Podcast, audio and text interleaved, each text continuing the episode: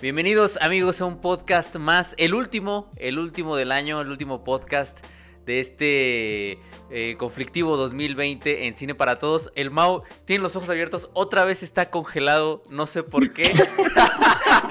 Pero eh, espero, espero que todo se escuche. Espero que todo se escuche eh, muy bien.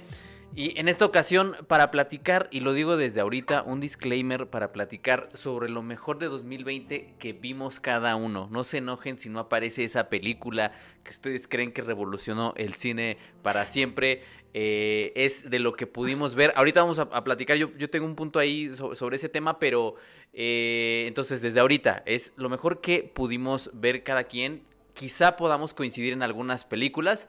Eh, probablemente coincidiremos en algunas películas porque ahorita en la charla previa ya salieron varias. Entonces, eh, en esta ocasión me acompaña mi querida Denise. Denise, ¿cómo estás? Bien, bien, bien. Justo lo que iba a decir, que, que no se enojaran si no sale su película favorita de este año, pero no, también lo tengamos. 2020 fue un año complicado y pues igual no había mucho cine. Sí, sí, sí, exactamente. Eh, también anda por acá Diana. Diana, ¿cómo andas? Hola amigos, bien nerviosa por el maratón, que todavía no termina mi tortura. Eh, pero bien, o sea, em, creo que fue un año malo para la distribución y exhibición de cine, pero bueno para quienes realizaron cine, porque de lo poco que vimos, eh, creo que es muy bueno y creo que vale la pena mucho comentarlo. Sí. Y eh, también anda por acá mi querido Mau. ¿Cómo andas, Mau? Sí, espero ya estar de, descongelado. no sé, no sé qué pasa. Ayer en el, en el maratón no me pasó, creo que ni una vez, y ahora ya me estoy congelando. No sé qué, qué sea, pero pues bien, yo amigos, muy contento de estar aquí. Último podcast del año. Y yo todavía me acuerdo del, del 2019 como si fuera hace, hace poquito, ahí como todavía estaba Sebas el joven y, y demás. Pero sí, como dice Diana, yo creo que este año exhibió eh, muchas deficiencias en el modelo de distribución y de exhibición. Eh, particularmente en México, yo creo que vino a sacar muchas cosas sobre cómo se hace y cómo se maneja el negocio del cine aquí.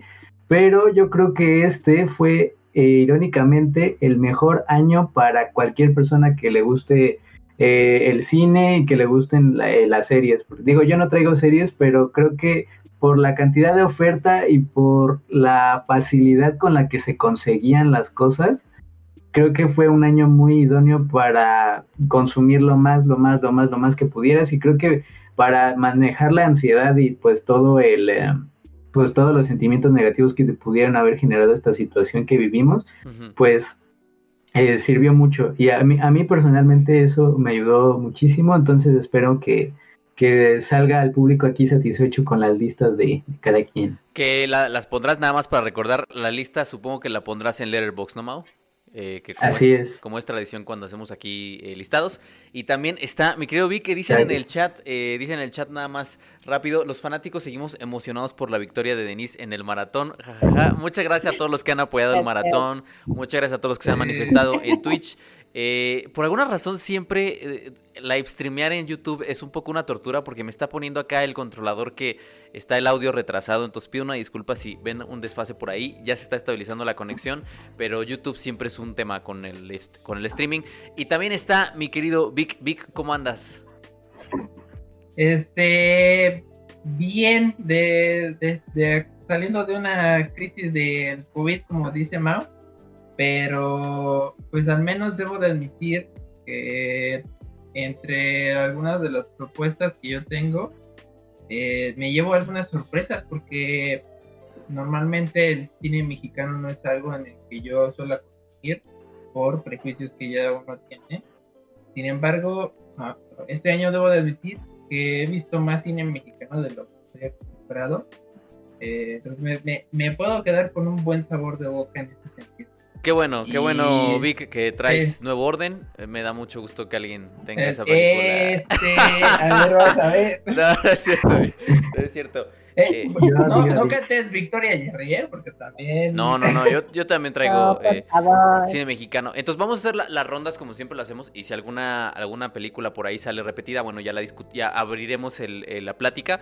Eh, pero bueno, yo en lo particular, y quería poner justo ese tema que ya lo tocaste, Mao, creo que de una manera muy concisa. En mi caso, por ejemplo, creo que fue un año en el que sí, efectivamente, solo para ponerlo en perspectiva, lo decíamos siempre, ¿no? Ahora que fue semáforo rojo, se, cierran cines en Estado de México y en, en, Ciudad de México, y lo que se revela es que nuestra industria de exhibición, que esa sí la tenemos, o sea, una industria del cine no la tenemos, pero una industria de la exhibición sí la tenemos se revela que está muy centralizada. ¿no? Eh, decíamos 7.500 salas en México, de las cuales más de 2.000, más de 2.000 están concentradas en dos estados. Entonces imagínense el madrazo o el golpe que, representa para esta industria la exhibición, que en estos dos estados donde están la mayoría de las, de las salas se tengan que cerrar por toda esta cuestión de la, de la pandemia. Entonces creo que sí coincido con ustedes, hay un problemón ahí con el tema de la distribución y de la, y de la exhibición. Eh, en México en general.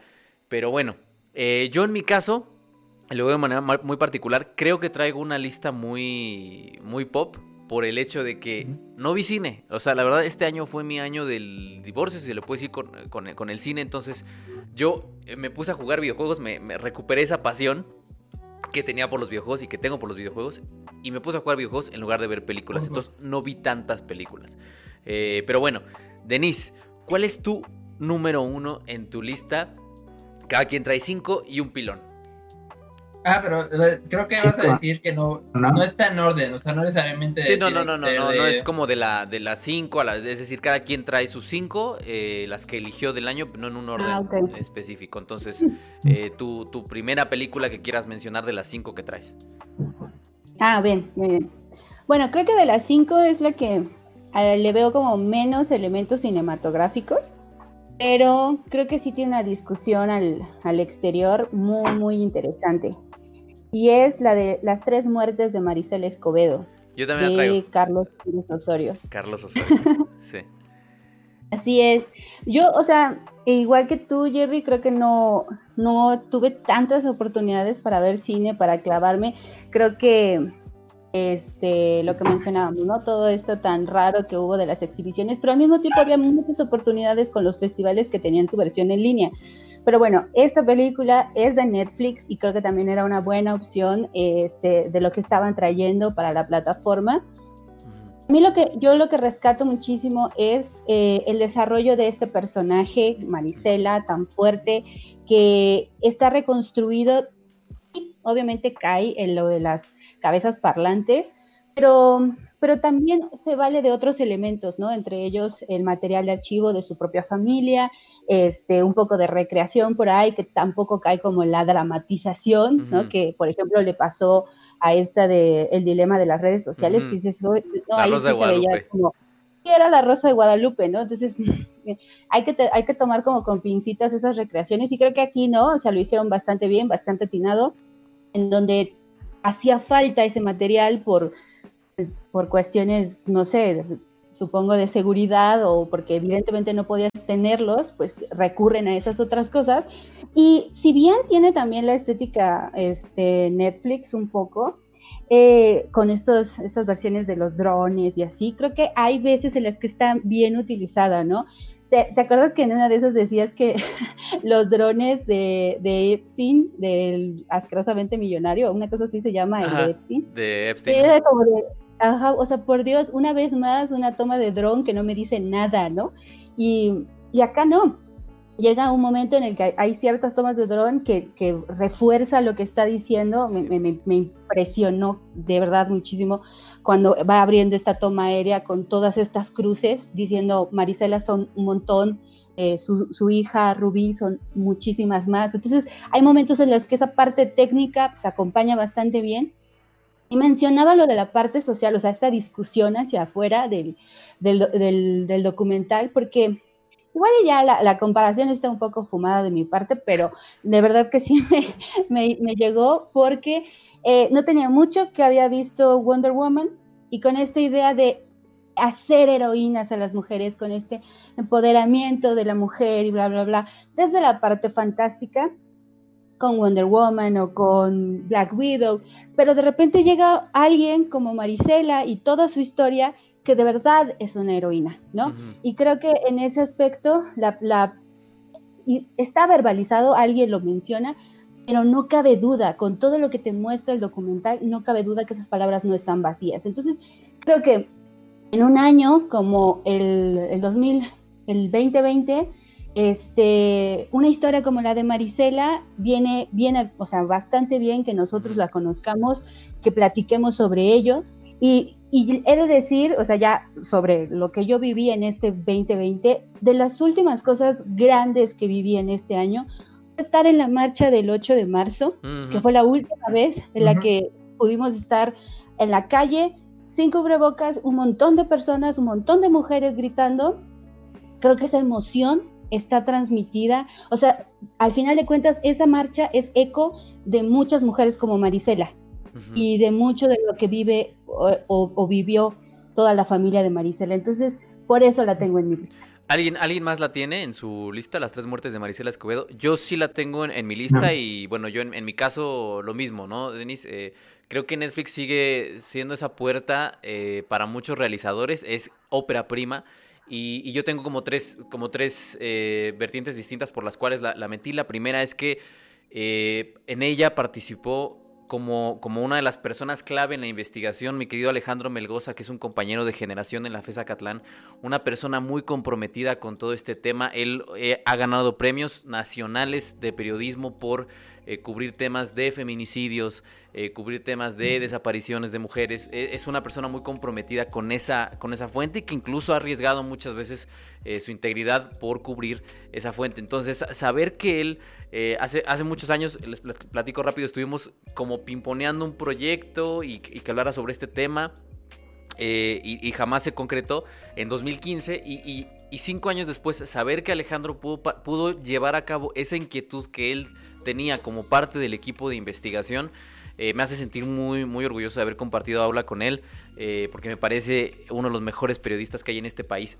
Tremendamente joven, tremendamente comprometido y creo que el resultado eh, está en esa película, ¿no? En, ese documental, en cómo justamente lo que yo, lo que yo quería platicar un poco acá es cómo utilizan el material de archivo para ir construyendo la investigación y para ir construyendo la narrativa de cómo ella tuvo que luchar eh, con, con, todo esto, ¿no? Con todo este sistema, eh, porque al final se da a entender, y, creo que ya al, final todos lo sabemos con, Duarte, que, el mismo gobierno, ¿no? Y el, mismo fue quien, fue quien la puso, como, como se suele decir eh, en el argot, ¿no? Y, y, eso, y al final de la película terminas molesto porque sabes que eso pasa todos los días, que eso sigue ocurriendo y que es un fenómeno que en lugar de ir hacia atrás, se ha consolidado, ¿no? Entonces, eso por un lado. Y por el otro, que tenemos una, eh, desafortunadamente nosotros tenemos una vecina que, que su hija fue, fue asesinada de una forma brutal. Y créanme que ver a una mujer que ha perdido una de sus hijas de esa manera, uno, yo nunca he visto una mirada como la que tenía esa señora. Nunca, jamás en mi vida. La mirada cambia para siempre. Eh, no es la misma.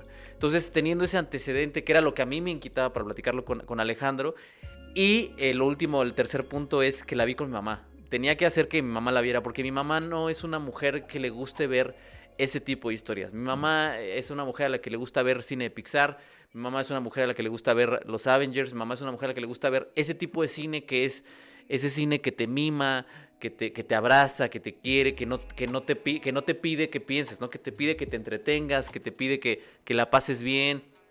Y entonces le dije, mamá, acaba de salir este documental, estuvo un amigo ahí, este, quiero verlo contigo porque eh, creo que lo tienes que ver. Este, y al final de la película, mamá estaba eh, en un mar de lágrimas. Y, se privó, como, como solemos decir, eh, este, se privó y se quedó ahí llorando 10, 15 minutos y no entendía por qué la habían asesinado y no entendía por qué no se había hecho justicia y no entendía por qué habían sido las cosas así como fueron cuando son así todos los días en México. Y yo quería que mi mamá lo viera porque yo sé que ella está alejada de esa realidad que está todo el tiempo pasando. ¿no? Aunque es mujer, aunque tiene una hija, aunque tiene una amiga que, perdió a su hija en situaciones trágicas, mamá está alejada de esa realidad y no quiere afrontarla y no quiere verla y no quiere entenderla. Y entonces para mí era necesario que, viera ese documental.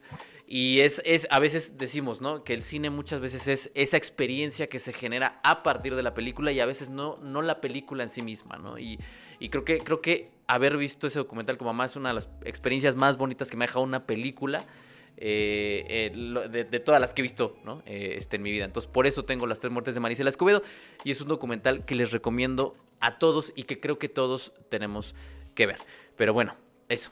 y ya antes, antes de pasar con Diana, ah, perdón, perdón, perdón, ni nada más para leer Rodrigo Heredia García Muchas, muchas eh, gracias, Rodrigo, por esos 10 pesotes. Eh, gracias a toda la gente que se está rifando con eh, superchats. Muchas, muchas gracias. Ya, perdón, Deni. Perdón, Deni, y luego pasamos a Diana. No, no te preocupes. Es que qué bueno que mencionaste lo de la mirada, porque creo que hay, o sea, justamente con el material de archivo se hace ese contraste. O sea, específicamente con Marisela, y lo, y lo dije con mi hermana, porque yo lo vi con mi hermana, ¿no? O sea, en el momento en el que ponen este shot frontal de Marisela que está hablando sobre lo de su hija, después de haber visto esos otros materiales de su casa en, en, algo íntimo, y, y, ahora ves esa cara, es impactante. Y tienes mucha razón, o sea, esa mirada cambia y cambia para toda la vida. Y qué bueno, qué bueno que lo, que lo menciones como un punto de partida para la discusión, que era también uno de, de los puntos por los cuales yo quería agregarlo. O sea, es una película que te lleva hacia afuera, o sea que la conversación es más allá de la película. Sí, sí, sí, quizá no es la forma, quizá no es la libertad del diablo, ¿no? Que tanto le hemos alabado aquí, pero genera esa discusión que todos tenemos que tener eh, de, esto está pasando y no y, esto pasó y no podemos hacernos como que como que no como que no hay nada de eso, ¿no? Este, pero bueno, eh, Diana, tu primera película. Oli, oli. Eh, me, me sorprende un poco que este, hablen sobre la mirada, porque creo que, eh, ya lo decía yo, el, creo que hubo muy buen cine este año y creo que hubo muy buen cine visto desde una mirada de género, eh, una mirada empática. Y justo quiero hablar del documental La Mami de Laura Guerrero Garvin. Eh, es un documental que a mí me gustó mucho. Se estrenó en Morelia, creo que el festival eh, híbrido en línea. Eh, y precisamente a mí lo que más me gustó del documental es cómo maneja la mirada esta Laura, porque no es una mirada como estamos acostumbrados en un documental que sea lejana. Eh, es un documental observacional, pero su mirada se siente muy cercana. Eh, para quien no lo haya visto, el documental retrata la vida de eh, un grupo de mujeres que trabaja en el Barba Azul, eh, conocidas, bueno, denominadas ficheras, se mm. podría decir. No me gusta ese término, pero pues así creo que se familiarizan más un poco. pues se dedican a, en la noche, pues un cliente las contrata, bailan, toman con él y pues hasta ahí. Entonces, ¿cuál, fue la historia de Laura? Que durante tres años esta chica eh, llegó al bar, eh, se fijó, porque todo, todo pasa en un baño de mujeres, lo cual es también muy interesante porque es muy intimista. Entonces se fijó, preguntó si podía grabar después de tres años, porque ella entendía eh, a estas mujeres que si llega alguien a como a un poco a a entrar en su privacidad, creo que lo primero que ellas hacen es cubrirse entre ellas. Y creo que lo retrata también muy bien. Entonces, a partir de ahí, Laura trae su cámara y nos muestra cómo es el trabajo de estas mujeres, eh, desde por qué lo hacen hasta eh, las dificultades que, tienen al hacerlo, el desvelarte, eh, porque ellas trabajan de lunes a domingo, creo. Entonces el desvelarte, el tomar, porque ellas tienen que tomar con el cliente, a veces terminan eh, borrachas y aunque no lo deseen, terminan borrachas eh, toda la semana, pero lo tienen que hacer porque pues muchas, la mayoría tienen hijos y mm, esa mirada que, les decía, eh, para, para ponérselos más gráficamente, la mirada es a los ojos. supongo que, que la cámara fue la bajó un poco de su altura porque ya es alta.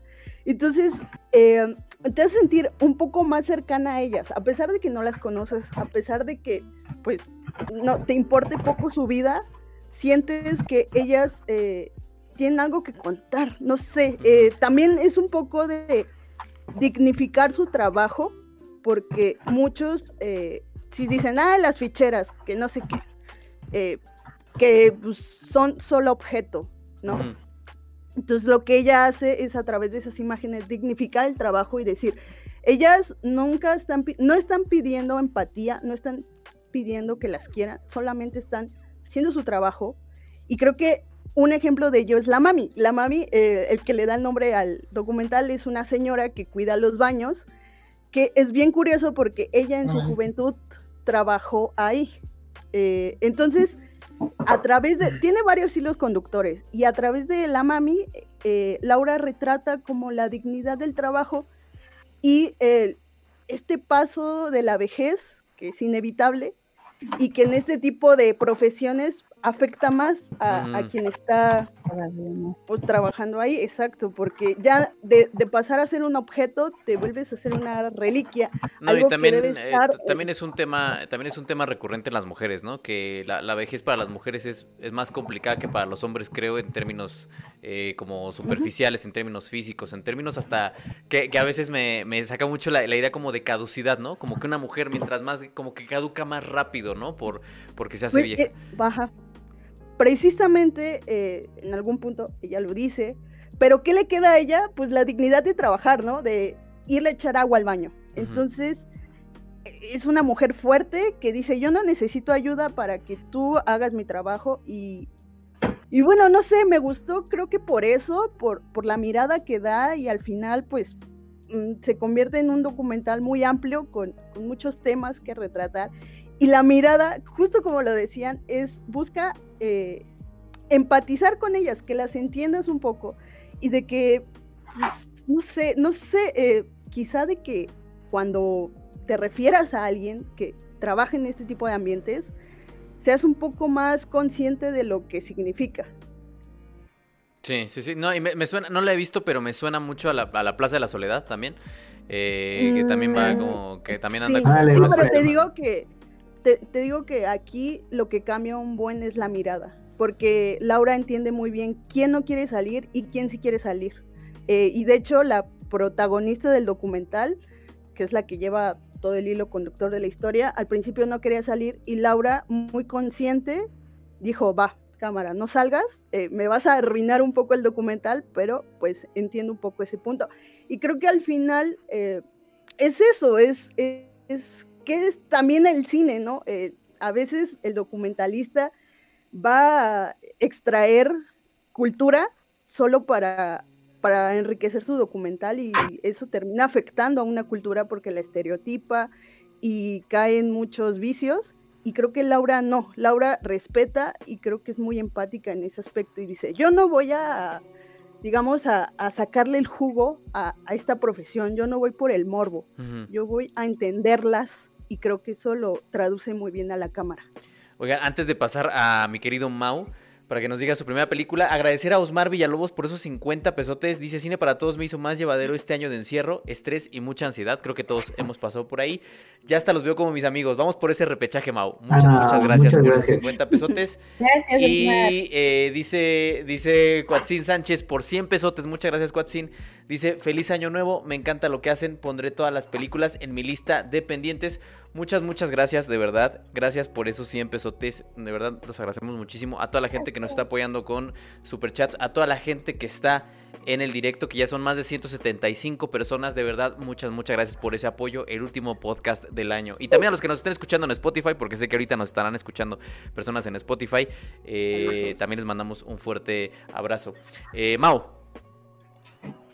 Sí, amigos, solo para agregar una nota aparte de, Diana, yo no tengo la, la, mami dentro de la lista, eh, sí lo vi y yo creo que también tiene muchas de esas virtudes que ella describe, pero si alguien quiere ver algo relacionado al tema, eh, le recomiendo, es una ficción, es igual una ficción mexicana que se llama Casa Rochelle, es, eh, es sobre un, un, lugar donde los hombres pueden ir a, bueno, son hombres que les gusta eh, travestirse, porque bueno, pues ese, es el, término, se visten de mujer y es una especie de, eh, pues sí, de camaradería entre ellos, porque afuera de las vidas regulares que tienen de trabajos de oficina, de, no sé, de oficios y demás, ellos van ahí a sentirse libres.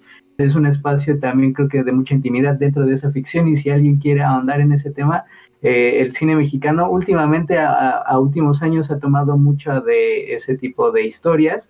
Y bueno, este, ese a, mí particularmente me gustó un poco más Casa Rochelle, pero nada más para agregar al de Diana que La Mami es un gran trabajo documental y de hecho sí se vio en el Festival de, de Morelia. Pero bueno, ahora yo voy con mi película.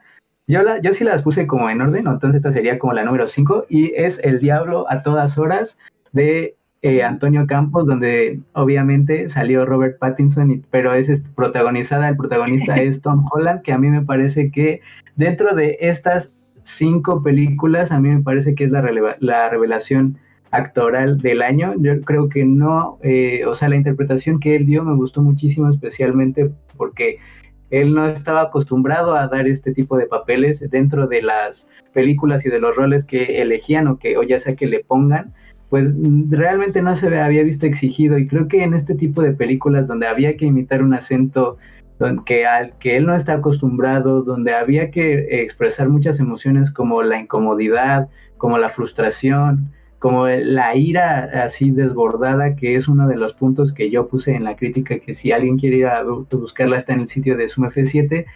Yo creo que esta es una gran representación de la de, las líneas tan difusas que toma el bien y el mal dentro de una dentro de cualquier sociedad y en particular dentro del sureste estadounidense que es donde se enmarca la historia eh, que eh, bueno Antonio Campos lo hizo parecer realmente un infierno. O sea todas las cosas que pasan ahí desviaciones sexuales una fe recalcitrante en, en Dios y cómo esta fe eh, justifica ciertos actos digamos malignos y cómo también se cometen crímenes de venganza, pero por un buen motivo, por así decirlo, por eh, un motivo más noble como es el de, él y que comete por su hermana.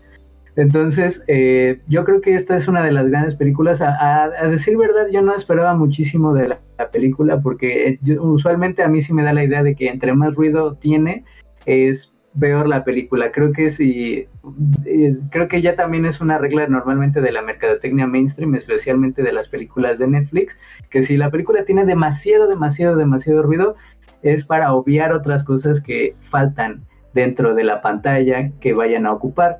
Entonces, yo creo que esta, para mí honestamente fue una sorpresa y bueno, Robert Pattinson que sale como 10 minutos y, y hablando sureño, siendo que él es inglés, la verdad a mí sí dije, este hombre está, este hombre está en otro nivel de actuación, este hombre se hubiera llevado el año de no haber, de no haber existido una pandemia. Entonces yo la recomiendo ampliamente, fue una de mis películas favoritas de este año. ¿Alguien más la tiene en su, en su top 5, en su lista? no, porque yo no la he visto. la, tenía en el pilón, pero no en el top 5. A ver, eh, Vic, ah, tu primera, tu primera, la primera que vas a mencionar. Este, pues ya la mayoría, salvo la excepción de Mau, mencionaron a películas mexicanas y creo que eh, voy a mencionarla, esta película de, las pocas que yo llegué a ver y fue mi sorpresa, sobre todo por el hype que generó, y es Sin Señas Particulares.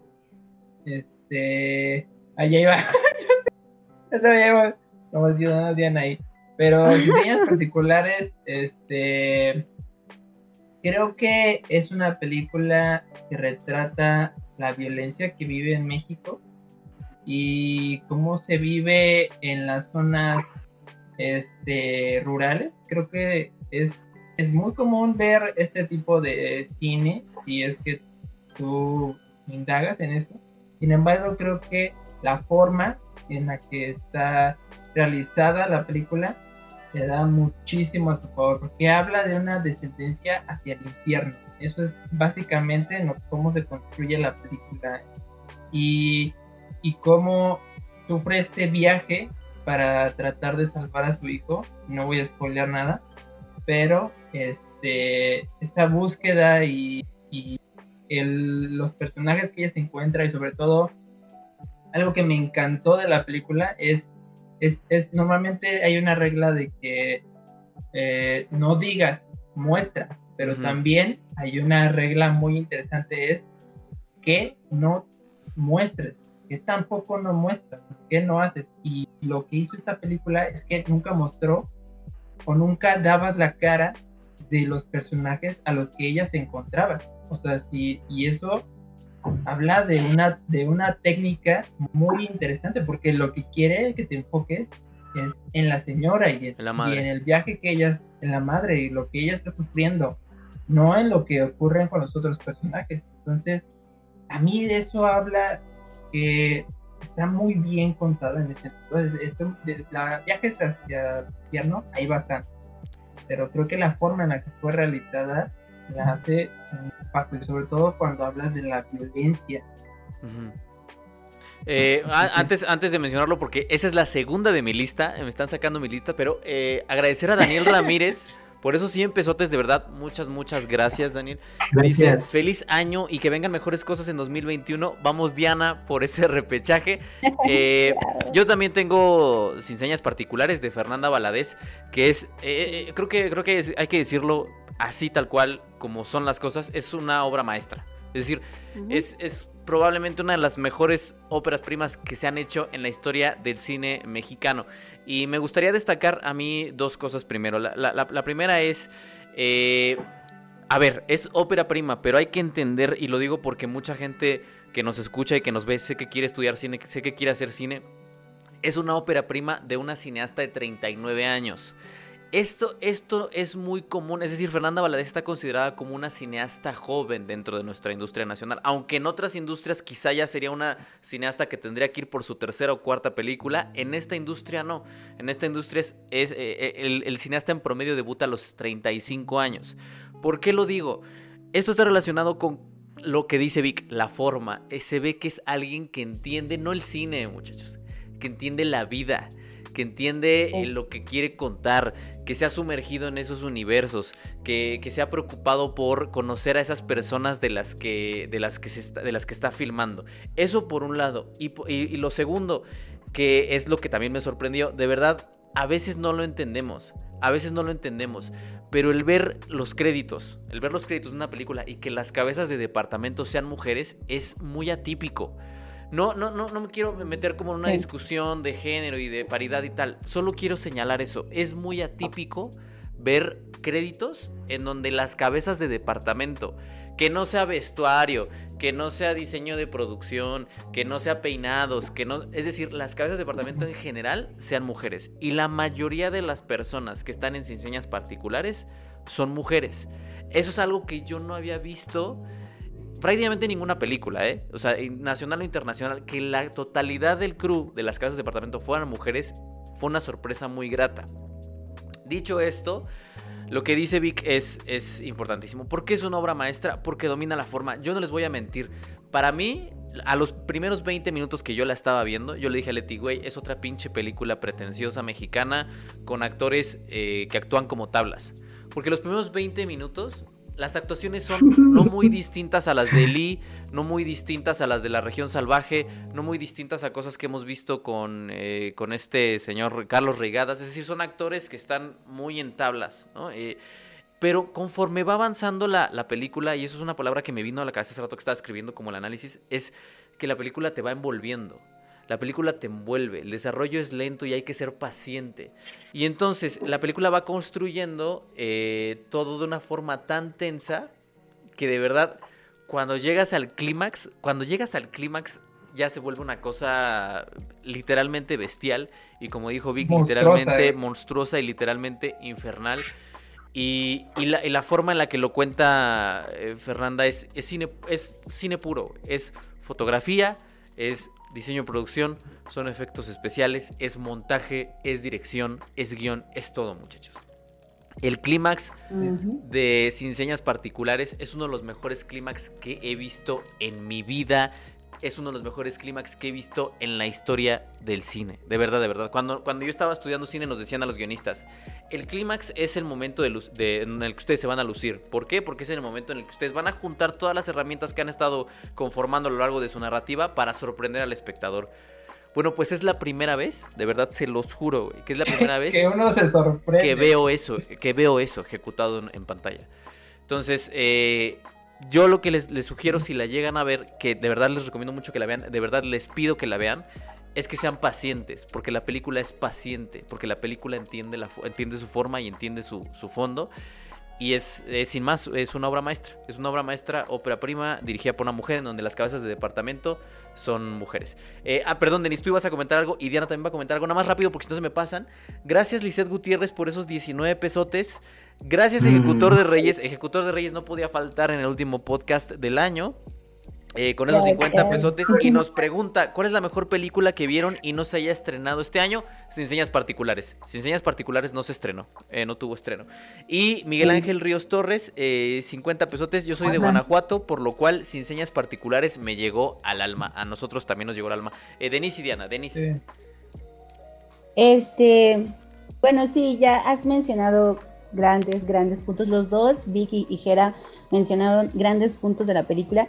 Yo quisiera abonar eh, en específico, em, de nuevo, sobre la directora, porque yo, a mí, a mí me gustó muchísimo su inicio, la, primera secuencia, me pareció extremadamente poética, este, con esta niebla, con todo, y que después poco a poco le va dando significado a esas decisiones que están desde la primera vez que abre telón, por así decirlo, ¿no?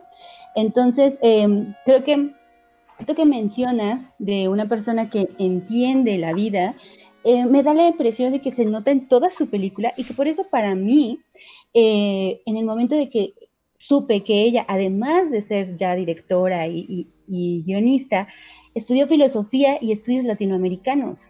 Eso me dio para mí como esta, esta idea de que es una persona que no solo se ha concentrado en saber cómo mover la cámara, o cómo lo que necesito al interior de una producción, ¿no? Sino también entender hacia afuera, para poder ser lo más preciso de lo que hago hacia adentro. y, y, eso me dio la impresión de que era una mujer con mucho más tiempo de, esos primeros este, de esos primeros ejercicios de cuando es ópera prima, la primera vez que te avientas al ruedo y todas estas cosas, como esa, esa voracidad con la que apenas a veces este, uno quiere empezar a grabar, no, no, no es un poquito más mesurado. Este, eh, otro de los puntos fue que mm, Fernanda Valadez al, hacer, bueno, me, supongo que tener estos estudios latinoamericanos yo percibí que su, cámara mm, acompaña a este personaje. Mi hermana, mi hermana trabaja en cuestiones de, de organizaciones civiles y pues la verdad es que está muy metida en todos estos temas y siempre me estaba diciendo con, esta idea de, es que las organizaciones civiles no, no, están ahí para resolver las cosas, las organizaciones civiles están ahí para acompañar, empoderar a esas personas y que esas personas que están viviendo esos problemas puedan salir a flote. Yo no lo entendía, yo no entendía esa parte de acompañarlos, ¿no? Yo decía, o sea, ¿cómo? ¿A qué te refieres con acompañamiento? Como nada más así, darles la espaldita o cómo, ¿no? O sea, no, no lo entendía. Hasta que vi esa película, entendí el término acompañamiento acompañar a alguien en travesía. Esa mujer, en ningún momento la cámara es morbosa con lo que ella está viviendo. En todo momento esa cámara la está acompañando. Es, tú eres alguien que está viviendo la travesía junto con ella. Eso me pareció una gran destreza por parte de Valadez, no solo por entender la técnica cinematográfica, sino también por entender la problemática. Por ahí veía en una entrevista en que ella decía que el crew era muy pequeñito, este, que si no tenían muchas cosas técnicas o mucho, o mucho dinero, sí tenían a su favor el tiempo. Y eso me pareció una, de una sabiduría como decir, ok, no voy a tener los grandes presupuestos, ni voy a tener las grandes cámaras, pero sí tengo tiempo para desarrollar lo que quiero hacer. Y eso se nota en pantalla. De verdad que, como también lo mencionaba sobre el clímax, cómo te va envolviendo por eso ese, para mí ese inicio tan poético que, es, no sé, como de, ¿por qué me estás mostrando esto tan fantasmal, tan, tan diluido? Y de repente llega ese momento climático en el que yo honestamente sí me sorprendí, o sea, literal dice, no, ¿cómo puede ser esto? Yo también, yo, dije, güey, yo cuando vi ese clímax, ¿sabes qué pensé? Yo dije, güey, ¿para qué hago cine, güey? Si si hay, alguien, si hay alguien haciendo esas cosas, ya no, ya no, ya no necesito hacer yo nada, ¿eh? Si hay alguien haciendo esas cosas, ¿qué hago yo aquí, güey? Ya, o sea, de verdad. Hay es que, disfrutarlo. Es que el nivel de maestría de esa secuencia es bestial, es una bestialidad, es tan bestial como lo que acaba de ocurrir en el directo, de verdad. Eh, muchas, muchas, muchas, muchas gracias. creo que se equivocó, pero muchas gracias. Así de eh, Eric, así de, ay, me pasé de un cero. Muchas, muchas gracias a Eric Mesa Velasco que acaba de rifarse mil pesos mil pesos como eh, super chat y dice gracias por todo. Feliz fin de año a todo el equipo eh, Sum F7 desde la actualidad de la poderosa FESA Catlán. FESA Catlán, colega, yo también estuve por allá. Diana también estuvo en FESA la Catlán. La mejor facultad de todas. Saludos a todos, en especial a Denise. Y Cari Gray dice gracias por acompañarme en este año tan horrible. Un abrazo enorme a todo el equipo por 50 pesotes. Eh, de verdad, eh, yo sé que a veces, a veces no parece o no sé cómo, cómo lo vean al exterior, pero hace un año complicado para todos y en específico para los eh, proyectos independientes. Eh, básicamente quienes mantienen vivo este canal son ustedes. Son ustedes con sus superchats, son ustedes viendo los videos, son ustedes compartiendo los videos. El caso de Zoom F7 es exactamente el mismo. Si no fuera porque ven los videos, porque los comparten, eh, yo creo que ya hubiera tirado la toalla y, ya no existirían los dos proyectos. Entonces, muchas gracias a ustedes. Honestamente, ustedes son quienes han mantenido vivo ambos proyectos. Y, pues nada, estamos, estamos aquí por ustedes y para ustedes y con ustedes, que eso es lo más importante, con ustedes. Eh, Denise, gracias. Eh, Denise, ¿algo más o me paso? Bueno, nada más agradecer a Patricio esos cinco dólares. Yo quiero decir algo. Dice Patricio, eh, sus podcasts y directos me acompañaron durante casi todos los días de este año. Imaginen las de veces que los he repetido. Simplemente gracias. No, gracias a ti, Patricio. De verdad, muchas, muchas, muchas gracias. gracias. Eh, Mau. Estoy volando los chats. Sí, eh, yo también, yo eh, quiero destacar, por ejemplo, la virtud, así como decía Vic, la virtud de no mostrar, o sea, y eso es cosa, por ejemplo, recuerdo el, hijo de Saúl, la película en la que estuvo compitiendo en Europa, eh, cosas, esos tipos de recursos de, por ejemplo, encuadrar y poner el desenfoque en los extremos para eh, ubicar la conversación entre la señora, la protagonista, y por ejemplo la escena donde se reúne con la persona del refugio, con la otra señora, no mostrar el rostro y quedar únicamente en las palabras, que son palabras muy simples, es decir, es, no es un diálogo muy compuesto, así como, eh, no sé, algún poético o algo así del cine francés y demás, pero es tan preciso porque se siente tan verosímil que creo que ahí cabe, ahí cabe toda la valía de la película. Es decir, tú mismo sabes que ese tipo de cosas están sucediendo en, en algún punto del país, ¿no? O sea, eh, Hércules está ubicada en el Bajío, pero esos cañones también pasan hacia el norte, también están hacia el sureste, también están hacia lado de Veracruz, también están por ahí en Manzanillo, o sea, todo ese tipo de cosas pasan siempre y que no ubique un rostro para las personas que van ayudando en su travesía a la señora, creo que es un recurso muy inteligente para demostrar que estas personas tanto no tienen rostro en su ambiente porque no les conviene tenerlo, como eh, puede ubicarse, es una ubicación, digamos, atemporal y que se puede ubicar en cualquier lugar. O sea, yo también, ya sin duda es la mejor película mexicana del año. O sea, yo en cuanto la terminas de ver, creo que no tienes duda de que viste una película especial. Y, o sea, así como tú dijiste que pues hay que rescatar que es una película, es una ópera prima, el cine mexicano, así como ha pasado desde hace muchísimos años y como va a pasar de ahora en adelante, seguramente también es la ópera prima donde desafortunada y desafortunadamente alcanzamos a ver buena parte del trabajo de un cineasta, porque aquí en México ya no, ya exactamente, debut y despedida, o como Jorge Ayala Blanco dice también, es eh, ópera prima y ópera póstuma. Esperamos que, que no sea... no, esperemos, ojalá no. Eh, ya aquí en el podcast ya lo hemos documentado muchísimo del Eficine, de Foprocine, todo lo que pasó. Bueno, pues para el próximo año parece que no es muy alentador, pero bueno, este sin señas particulares estaban preguntando dónde la podían ver. Creo que ahorita no está en exhibición porque estuvo en muchos festivales y muestras en línea. Pero bueno, seguramente alguien la va a agarrar. O sea, creo que es una oportunidad imperdible incluso para eh, para quien les gusta colgarse la medalla de exhibir cine mexicano, creo que es una oportunidad imperdible. Seguramente va a estar en los primeros meses del próximo año. Estuvo en, estuvo en Morelia y ganó Morelia, lo cual eh, recordemos que Cine, Cinépolis está muy involucrado en, el Festival Internacional Cine Morelia. Entonces, regularmente las películas que ganan Morelia las agarra Cinépolis. Entonces, muy probablemente tendrá su corrida limitada en Cinépolis y, y probablemente la van a poder ver como yo la vi en Cinepolis Click cuando fue el Festival de Morelia. Ah, eh, agradecer también a Rodrigo Heredia, 10 pesotes, de verdad, de verdad, muchas, muchas, muchas gracias.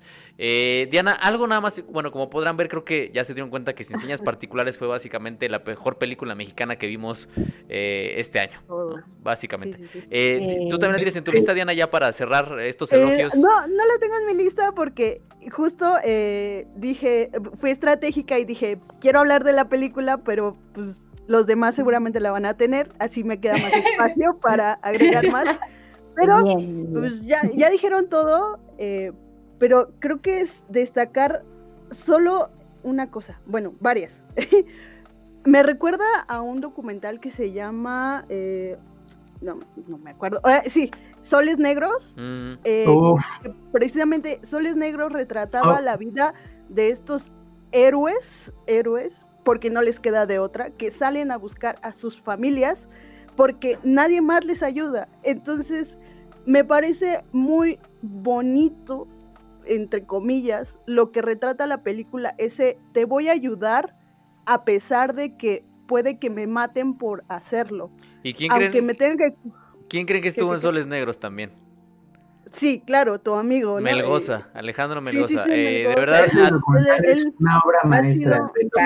una obra maestra del Igual, igual de desgarradora, igual de terrible, igual de horrible, porque creo que Sin Señas Particulares es la mejor película de terror que tenemos en cine mexicano. Lamentablemente, es lo que yo les decía, o sea, tiene cine de héroes porque esta señora de verdad eh, es una ficción, pero creo que lo que hablan de la pureza y la y la y lo orgánico de la, de la de las tomas hace que parezca cine documental más que de ficción y creo que eso es lo que eh, el cine mexicano tiene de rico eh, y que no por nada las desapariciones forzadas se han vuelto un género en sí mismo aquí y creo que estamos viendo ay es que y va a seguir muy... desafortunadamente ah, va a seguir. claro claro y es que es con, doble filo, es una ambigüedad, ¿no? Qué bueno que estemos tomando al, toro por los cuernos y estemos innovando en ese género, pero qué malo que exista. O sea, me encantaría ver a Alejandra Valadez en otro, en otro género, pero creo que lo suyo es retratar estas historias tan, tan fuertes y y ejecutarlas de una maravilla pues excepcional, ¿no? Sí, el, subgénero de la depresión forzada. Exacto, que, que, justo decías, es que no actúan, no porque muestran o no muestran, y creo que la actuación ahí quedaría... Mejora la actuación, ¿eh? Conforme avanza la película. Yo, yo, yo, Es, que, es que no actúan precisamente porque creo que se fijan más en la forma cinematográfica que en la actuación, cosa que a mí en lo personal a mí me gusta mucho, a porque luego... Eh, a mí me gusta tener. vamos a combinar A mí me gusta que estén las dos. A mí también me gusta que Pero este me parece que es más cuestión de dirección. Y aquí vemos que, aunque no actúen, una gran dirección puede hacer que alguien actúe maravillosamente, aunque nunca lo haya hecho. No, bueno, pero acá sí, acá sí tiene actrices, ¿no? Ahí te apartas de ella y de Amat y, mira, y mira Amat, lo ha aceptado, ¿eh? Amat lo ha aceptado en podcast, ha dicho que él le, tiene miedo a los actores, o sea, lo ha aceptado y que por eso él, él sabe que una deficiencia de sus actores, él lo ha reconocido. Entonces, eh, no, no siempre es, porque a veces los críticos ayudamos mucho y, oh, es que es una decisión arriesgada. No siempre, no siempre. A veces sí es una deficiencia de, a veces sí, es una deficiencia de dirección. Eh, agradecer a Lisbeth Redondo por esos 5 dólares. Dice, me encanta su trabajo. Gracias por acompañarme esta cuarentena. No, gracias a ustedes, de verdad, gracias. Ustedes fueron los que nos acompañaron a nosotros. Ustedes fueron los que nos acompañaron a nosotros y los que nos hicieron este encierro llevadero. Eh, ya se armó un desorden aquí, ya, ya dio la vuelta. Entonces, eh, voy, a, voy a ir con mi tercera película y retomo otra vez Denise, Diana, Mao y Vic. Mi tercera película es The Wolf Walkers, que es una animación. Ya tengo una, documental, una, ficción en animación, que está dirigida por Tom Moore y Ross Stewart. Es una animación de Reino Unido. Eh, lo, que platicamos fuera de, entrar al podcast es, en términos de guion, me parece una historia que nos han contado cientos de veces como me pasó con Klaus. Porque quiero, quiero emparentarla con Klaus.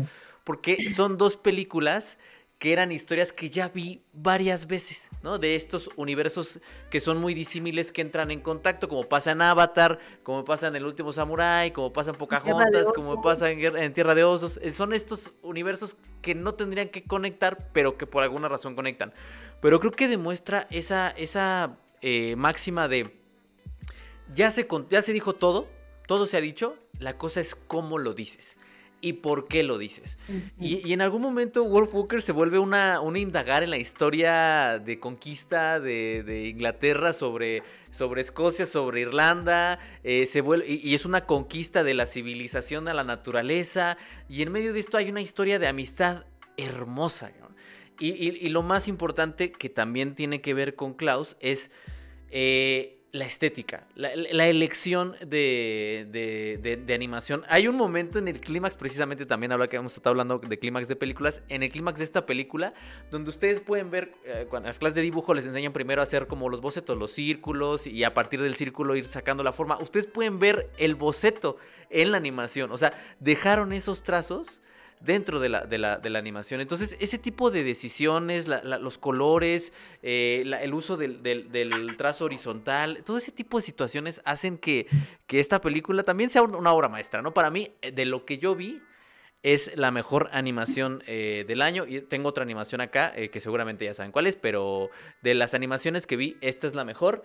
Y bueno, sé que, sé que Diana y creo que, creo que Denny también la tienen en su lista. Entonces, antes de, de la palabra a Denis y luego a Diana, agradecer a Roberto Pichardo por esos 129 pesos. Dice, este super chat va por todas las veces que me han acompañado en formato de podcast durante este año horrible. Gracias, colegas. Un abrazo. No, un abrazo para ti, de verdad. De verdad, de verdad, de verdad. Muchas, muchas gracias. Eh, Denis. Este, sí, eh, yo tiene así, apenas la vi y dije, no, sí, tiene que estar, tiene que estar, porque la, todo, todo el arte es maravilloso, es exquisito. Yo sentía que le ponías pausa en cualquiera y de todas maneras lo, lo, disfrutabas muchísimo. Lo imprimes, lo enmarcas y lo pones en tu, en tu casa. Oye, agradecer, este, este, este directo está siendo un poco extraño porque es el canal secundario. Bien raro. Agradecer a Jordi Maquiavelo, Jordi Maquiavelo, un colega que también hace videoensayos, análisis, a quien queremos muchísimo en Zoom F7 y en este espacio. Te mandamos un abrazo, Jordi. Dice, me paso a decir que lo mejor que vi este año y me voy a la mierda. I'm thinking of ending things. Un abrazo, los quiero mucho. Nosotros también te queremos, amigo. Te mandamos un fuerte abrazo. I'm thinking of ending things. Charlie Kaufman. Que estoy, editando un video de Charlie Kaufman. Eh, espero que esté pronto en, Zoom. Creo que va a ser lo primero que va a salir de Zoom el año que entra. Entonces ahí lo ves, eh, el guion de, de, Leti, de la jefa. Pero perdón, Denis, perdón. Gracias, Jordi. Te mandamos un, abrazo. Saludos a Jordi.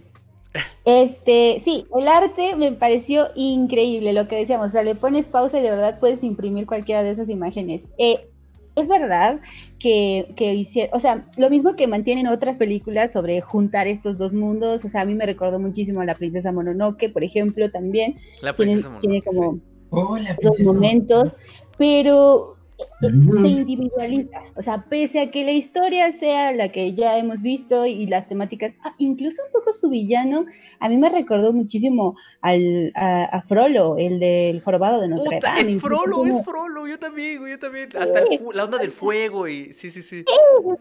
Cómo muere. Hay, hay, un shot completamente así calcado cuando, bueno, no voy a decir mejor, pero hay un shot que para mí es súper calcado, ¿no? De, de, de este personaje. Yo decía, bueno, ok, igual y una de esas es un guiño decir, miren, hemos visto el cine de Disney, también nos impacta, también nos gusta, y no creo que se, note del todo como, ah, lo estoy copiando, ¿no?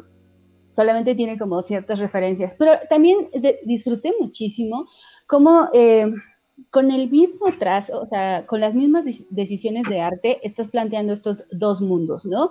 Eh, cuando es la mirada de, estos lobos, como todo tiene estas grisáceos y y este, predominan ciertos colores, pero en, general se siente como lo que menciona Jerry, como de boceto, pero no siento que sea verdaderamente el boceto, ¿no? Sino es como esta, esta idea deliberada, como, como tal, de voy, voy a transformar este mundo y lo voy a hacer visual, ¿no?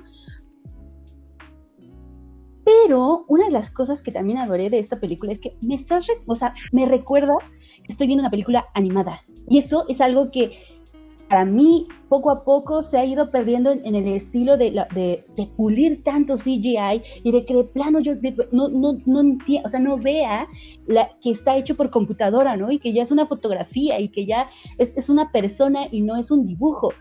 Está bien, pues, no pasa nada, pero creo que cuando tienes estas otras versiones, como, como Wolf Walkers, en donde su intención es o sea, velo como algo dibujado. Y, y, te lo, o sea, y te lo voy a poner en la cara no, no por, por una deficiencia, sino sí, por no, una no, no, es una decisión estética, sí, sí, sí. Exacto, ¿no? no Eso, eso me pareció riquísimo y una, un, como un poco de aire fresco alrededor de tanto CGI que, que eh, lo voluminoso y todo, mm, ok. Pero, o sea, no solo lo encuentras a nivel gráfico, sino también a nivel este, animación a mí me encantó cómo se mueven en manada los lobos. Sí.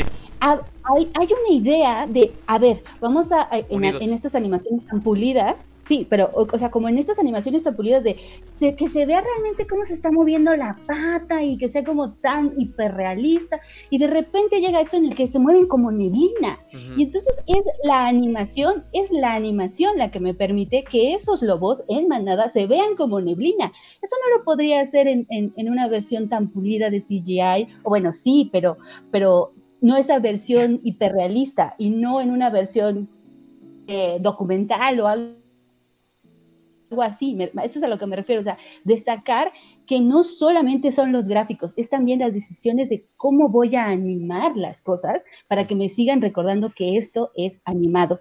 Y además la estética del libro, o sea, es dividir estas pantallas, llega un momento en el que no solo es en cuestión de tiempo, sino también este, como para hacer eh, la transición, para hacer eh, el avance de la acción, me pareció, así que todo, en todo momento tenía algo a destacar. Mm. Sí, la historia se ha contado mil veces. Sí, la historia es predecible, pero la vas a disfrutar cada momento. Sí. No, y otra vez, otra vez estás hablando de, ya hablamos de Fernanda, pero también estás hablando de dos directores que entienden lo que están contando. Y en este caso lo que dices de los lobos y la naturaleza es muy importante porque establecen dos tipos de movimiento, ¿no? Mientras los civilizados, los conquistadores se mueven de una forma muy rígida, pensar en los guardias, por ejemplo, todo en la naturaleza fluye. Entonces los, lobos son como agua, ¿no? Se, se, desplazan como si fueran una gota de agua enorme, mm. ¿no? Eh, fluyen. Entonces es entender la, premisa y entender lo que quieres contar y decidir sobre la forma a partir de lo que quieres contar. Eh, Diana también la tiene, entonces antes de pasar con Diana, agradecer a Irving, Irving eh, Ricardo Tenorio muchas, muchas gracias por eso siempre te Gracias. gracias chicos, mis mejores deseos para el 2021. No, gracias a ustedes, de verdad, de verdad, muchas, muchas gracias por ayudarnos a despedir eh, este año de este canal. Creo que va a ser el último video de este canal. creo que no, todavía llega el maratón, la semifinal del maratón cinéfilo para acá ah, también. Ah, este, pero bueno, muchas, muchas, muchas gracias por ayudarnos a despedir el año así. Eh, Diana, Diana, eh, tú también tienes eh, Wolf Walkers. Cuéntanos de Wolf Walkers. sí, de hecho, yo, yo, les pasé las acreditaciones al Festival de Togán. Al Festival de Togán. gracias, Diana, gracias. Enorme, Diana. Pero sí, creo que, creo que tiene razón, Denny. La, me gusta, lo que me gusta de la película es muy expresionista en todas sus formas. De hecho, me gusta cuando se enoja la niña, la niña lobo, o bueno, cuando se enojan todos los personajes, aparece como una eh, algo negro alrededor de la visión y la visión se achica. Entonces creo que todos los colores y todas las formas expresan muy bien los sentimientos de los personajes. Eso es lo que más me gusta. Y tiene razón, creo que la vendieron bien cañón. Creo que em, la creo que no hemos contado la trama, ¿o sí?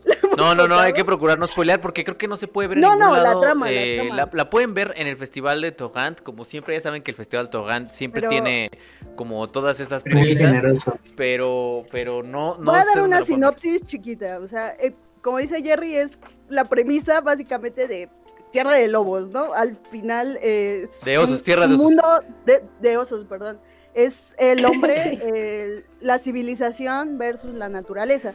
Eh, sí, también me, me, recordó mucho a los estudios Ghibli con su mensaje muy ecologista, pero creo que aquí, em, no sé, a mí, a mí la tecnología de Pixar, hablando, yo sé que tienen Soul en su, en su lista, a mí lo que no me gusta es que la tecnología, como yo lo decía en El Rey León, mientras más avanzada esté, menos te preocupas por la forma y por el fondo, y por contar algo, porque solo quieres mostrar. No estoy diciendo que Pixar lo haga, pero creo que sí hay un mayor riesgo que esta compañía lo vaya haciendo a que lo haga esa pequeña productora que en Cartoon, Cartoon, se me fue el nombre. Mm, y este, porque ellos se ve que se preocupan por, no sé, es que algo pasa cuando, cuando te vuelves una gran compañía, algo pasa. No sé, todavía, eh, ojalá lo descubra algún día, que te vuelves menos cuidadoso en lo que quieres contar. Espero que no estés hablando de Pixar, porque Pixar fue sumamente cuidadoso en lo que estaba contando. No, no, no, no. no sé, en cuanto a historia no sé. Ahí, no, no, no, es que en cuanto a historia, ahí no lo sé. En cuanto a diseño de personajes y todo lo que decía Denise, sí, es, es impecable. Pero aquí me gusta de Walkers que son hasta descuidados en su, o sea, son muy barrocos, podría decirlo así porque eh, creo que todo te intenta relacionar con 1600, que es creo que la época donde se desarrolla la historia.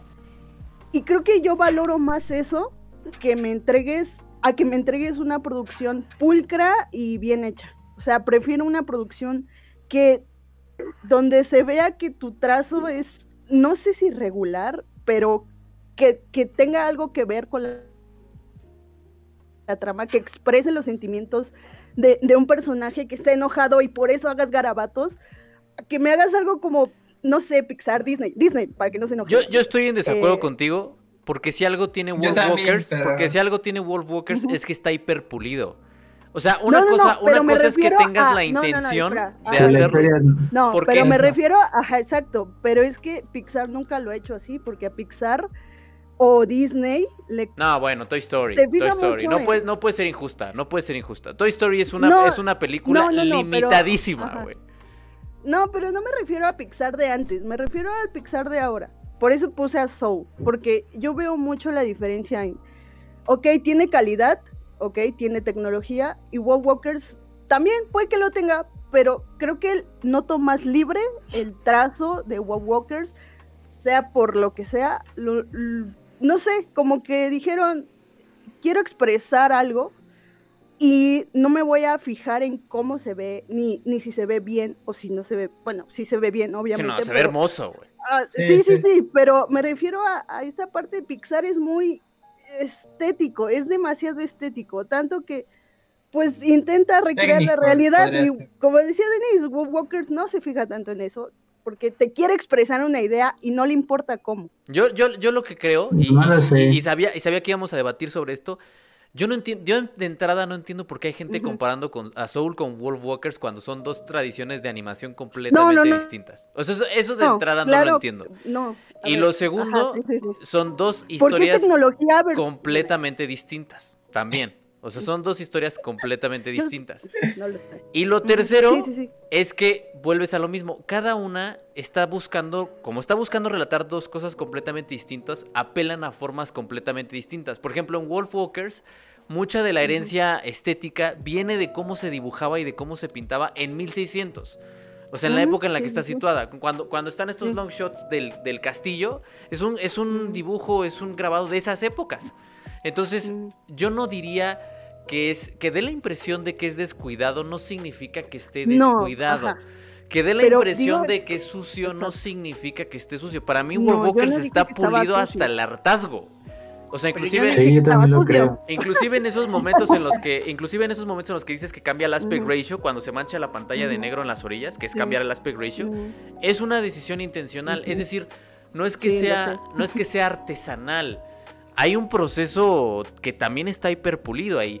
Entonces, eh, yo no me iría como por esa situación de, ah, la gran empresa que está haciendo estas cosas, porque ni siquiera veo sentido, ¿no? O sea, ni siquiera encuentro por qué poner a chocar estas dos tradiciones, en, cuyo caso pondría a pues chocar a lo mejor podría, pondría a chocar a lo mejor Soul con Jefe en pañales, ¿no? Que sí son que sí son este películas que tienen esa misma o los emoji, ajá, exactamente, que sí son películas que están relacionadas. Yo por eso encontraba más puentes entre Wolf Walkers y Klaus, que también tiene un proceso industrial, porque tampoco vamos a decir que Klaus es una artesanía, que no, o sea, Klaus también tiene un proceso industrial, pero es un proceso industrial distinto, es un proceso industrial que apunta hacia otras hacia otras cosas, ¿no?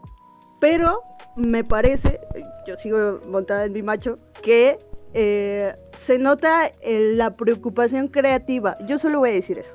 Eh, que yo lo comparo precisamente por eso, porque para mí Soul, y ya lo veremos, es una fórmula que ya se ha hecho. Yo también World Y para, sí, sí, sí, pero en una se ve más la preocupación creativa que en otra.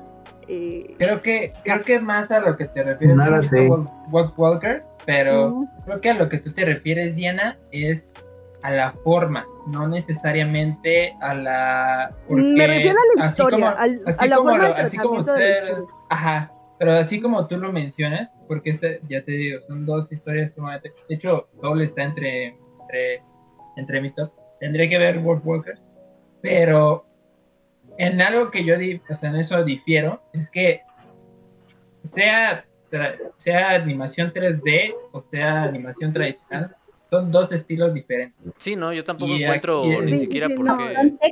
creo, creo que en esa, son técnicas diferentes, pero al fin y al cabo son artistas trabajando. No significa el hecho de que una, una tenga, requiera de computadoras y en otra requiera más de artesanales como los estudios sí, eh, o en este sentido. Es que es, que es justo eso lo que dices, o sea, yo, yo no las comparo porque, a ver, hay artesanos dibujando en un lado y también produciendo porque también Wolf Walkers tiene mucho de computadora, vuelvo, aunque no parezca. Y también ah, estaba viendo un análisis de lo que tuvo que evolucionar la tecnología para implementar la iluminación de Soul y cómo los artesanos del digital tuvieron que pintar el 3D, la luz de Soul. Y yo no diría, es que una, empresa eh, está decidiendo, porque también hay gente, hay artesanos ahí haciendo cosas en una, como dice Denise, en una técnica distinta. Entonces yo tampoco, yo tampoco encuentro por qué compararlas ni por qué ponerlas de alguna manera a contrastarse cuando no tienen nada que ver una cosa con otra. Eh, agradecer a Producciones Imperdonables por 100 pesotes que dice, nunca cambien muchachas, muchachos y muchaches, que sea un gran 2021. Muchas, muchas gracias. Pero, Diana, eh, Denise iba a decir algo, Denise iba a decir algo. Sí, yo entiendo el punto que, que quiere este, comentar Diana sobre como esta idea de, o sea, no, de que cada uno tiene sus virtudes, pues, y que ella se da con Wolf Walkers por, por estas cosas de que no se vea tan tan, exacta la línea, a lo, mejor como no tan, tan, tan preciso. Pero también entiendo lo que mencionas sobre no ponerlas a pelear. Sí, es cierto. O sea, además eso como que es como, eh, como ¿por qué, no? O sea, son dos historias, cada quien va por targets diferentes. O sea, a mí me da la impresión de que World Walkers de verdad es infantil. Sí, va Soul para no es infantil, ¿no? Soul me, me parece que es como más para para, ya para, ver. No lo sé. Para nosotros, Para nosotros. Es como de. No, no, lo creo. Lo quería como comentar salía Saúl, porque yo no lo tengo en mi lista, pero bueno. O sea, yo en ese aspecto no las pongo a pelear. Quizá en donde sale, o sea, como que pone ahí el ojo o la, o la, o la alarma, al final de cuentas estás hablando de animación, ¿no? O sea, que quizá ahí es donde dices, bueno, pues por lo menos tienen un punto en común. Y para y por qué cada uno decide la técnica que decide y la estética que decide, o sea, el diseño de arte que cada quien utiliza, pues son para fines diferentes, ¿no? Yo soy más del, del, lado de Wolf, de, de Wolf Walkers, porque ya le iba a decir Wolfpack. Pero no, ese, ese, es otra. ese ya está en otro lado. Es otra versión. Este. esa sí es para adultos. Esa sí es muy para adultos. Pero bueno, este. Eh, me voy más del otro lado por lo que les mencionaba. Creo que te recuerda que es animación, por estas decisiones de arte por estas decisiones de bidimensionalidades o de jugar con la forma, de jugar con la misma animación. Hay una, es una animación que está tratando de llevar algo que no podría ser en la realidad. Y creo que a veces esa es la gran virtud que yo encuentro, por eso consumo animación, porque es la posibilidad de que yo vea que formas quizá reales se muevan de una forma que yo no pensaría que fuera así. Por eso mencionaba lo de los, lo de los lobos, o sea, eh, llega un punto en el que sí alcanzamos a ver cómo se mueven estas patas y todo lo que tú quieras, pero hay momentos en los que son una bruma, son una, una, una niebla moviéndose en, manada, ¿no? Entonces eso es algo que yo no vería en la realidad. Pero, y, también entendimos como desde el lado de, de, CGI y de lo que se, se, está haciendo en 3D, que a lo mejor es esta gran, gran apuesta ¿qué tanto puedo yo recrear la realidad? Como lo, le sucede en Soul, que me parece que está increíblemente bien trabajado la parte de Nueva York, y que aún así, aunque hay algo de caricaturesco y hay algo de texturizado y todo lo que tú quieras, pero sí hay una, una intención de recrear algo, no de, no de reformular algo, como en el caso de Wolf Walker. Entonces, no, solo diría que quizá la pelea surge de que es animación, los dos son animación, pero de plano sí se empieza a abrir todo porque son técnicas diferentes, porque son públicos diferentes y porque también son estandartes de, dos tipos de estudios de animación que han decidido ya muy bien lo que quieren hacer. O sea, Pixar eh, ya sabemos eh, cuáles son sus tendencias, cuáles son sus estilos y, y, y, pues eso es lo que vamos a recibir. Y por el otro lado, Cartoon Saloon también. O sea, ya es alguien que se, bueno, tomándolo como persona, Cartoon Saloon ya es alguien que se está estableciendo desde lo 2D, desde lo que se note como más fantasía, este, igual que Laika Studios, que es, stop motion, sí, sí, sí, sí, sí, sí, y, yo estoy completamente de acuerdo, pero yo, no creo que eso se puede lograr sin tecnología. Pero yo, exactamente, exacto, yo vuelvo a lo mismo. O sea, no creo que se pueda, eh, yo, no, ninguna de las dos podría existir sin tecnología, si no es un corto estudiantil.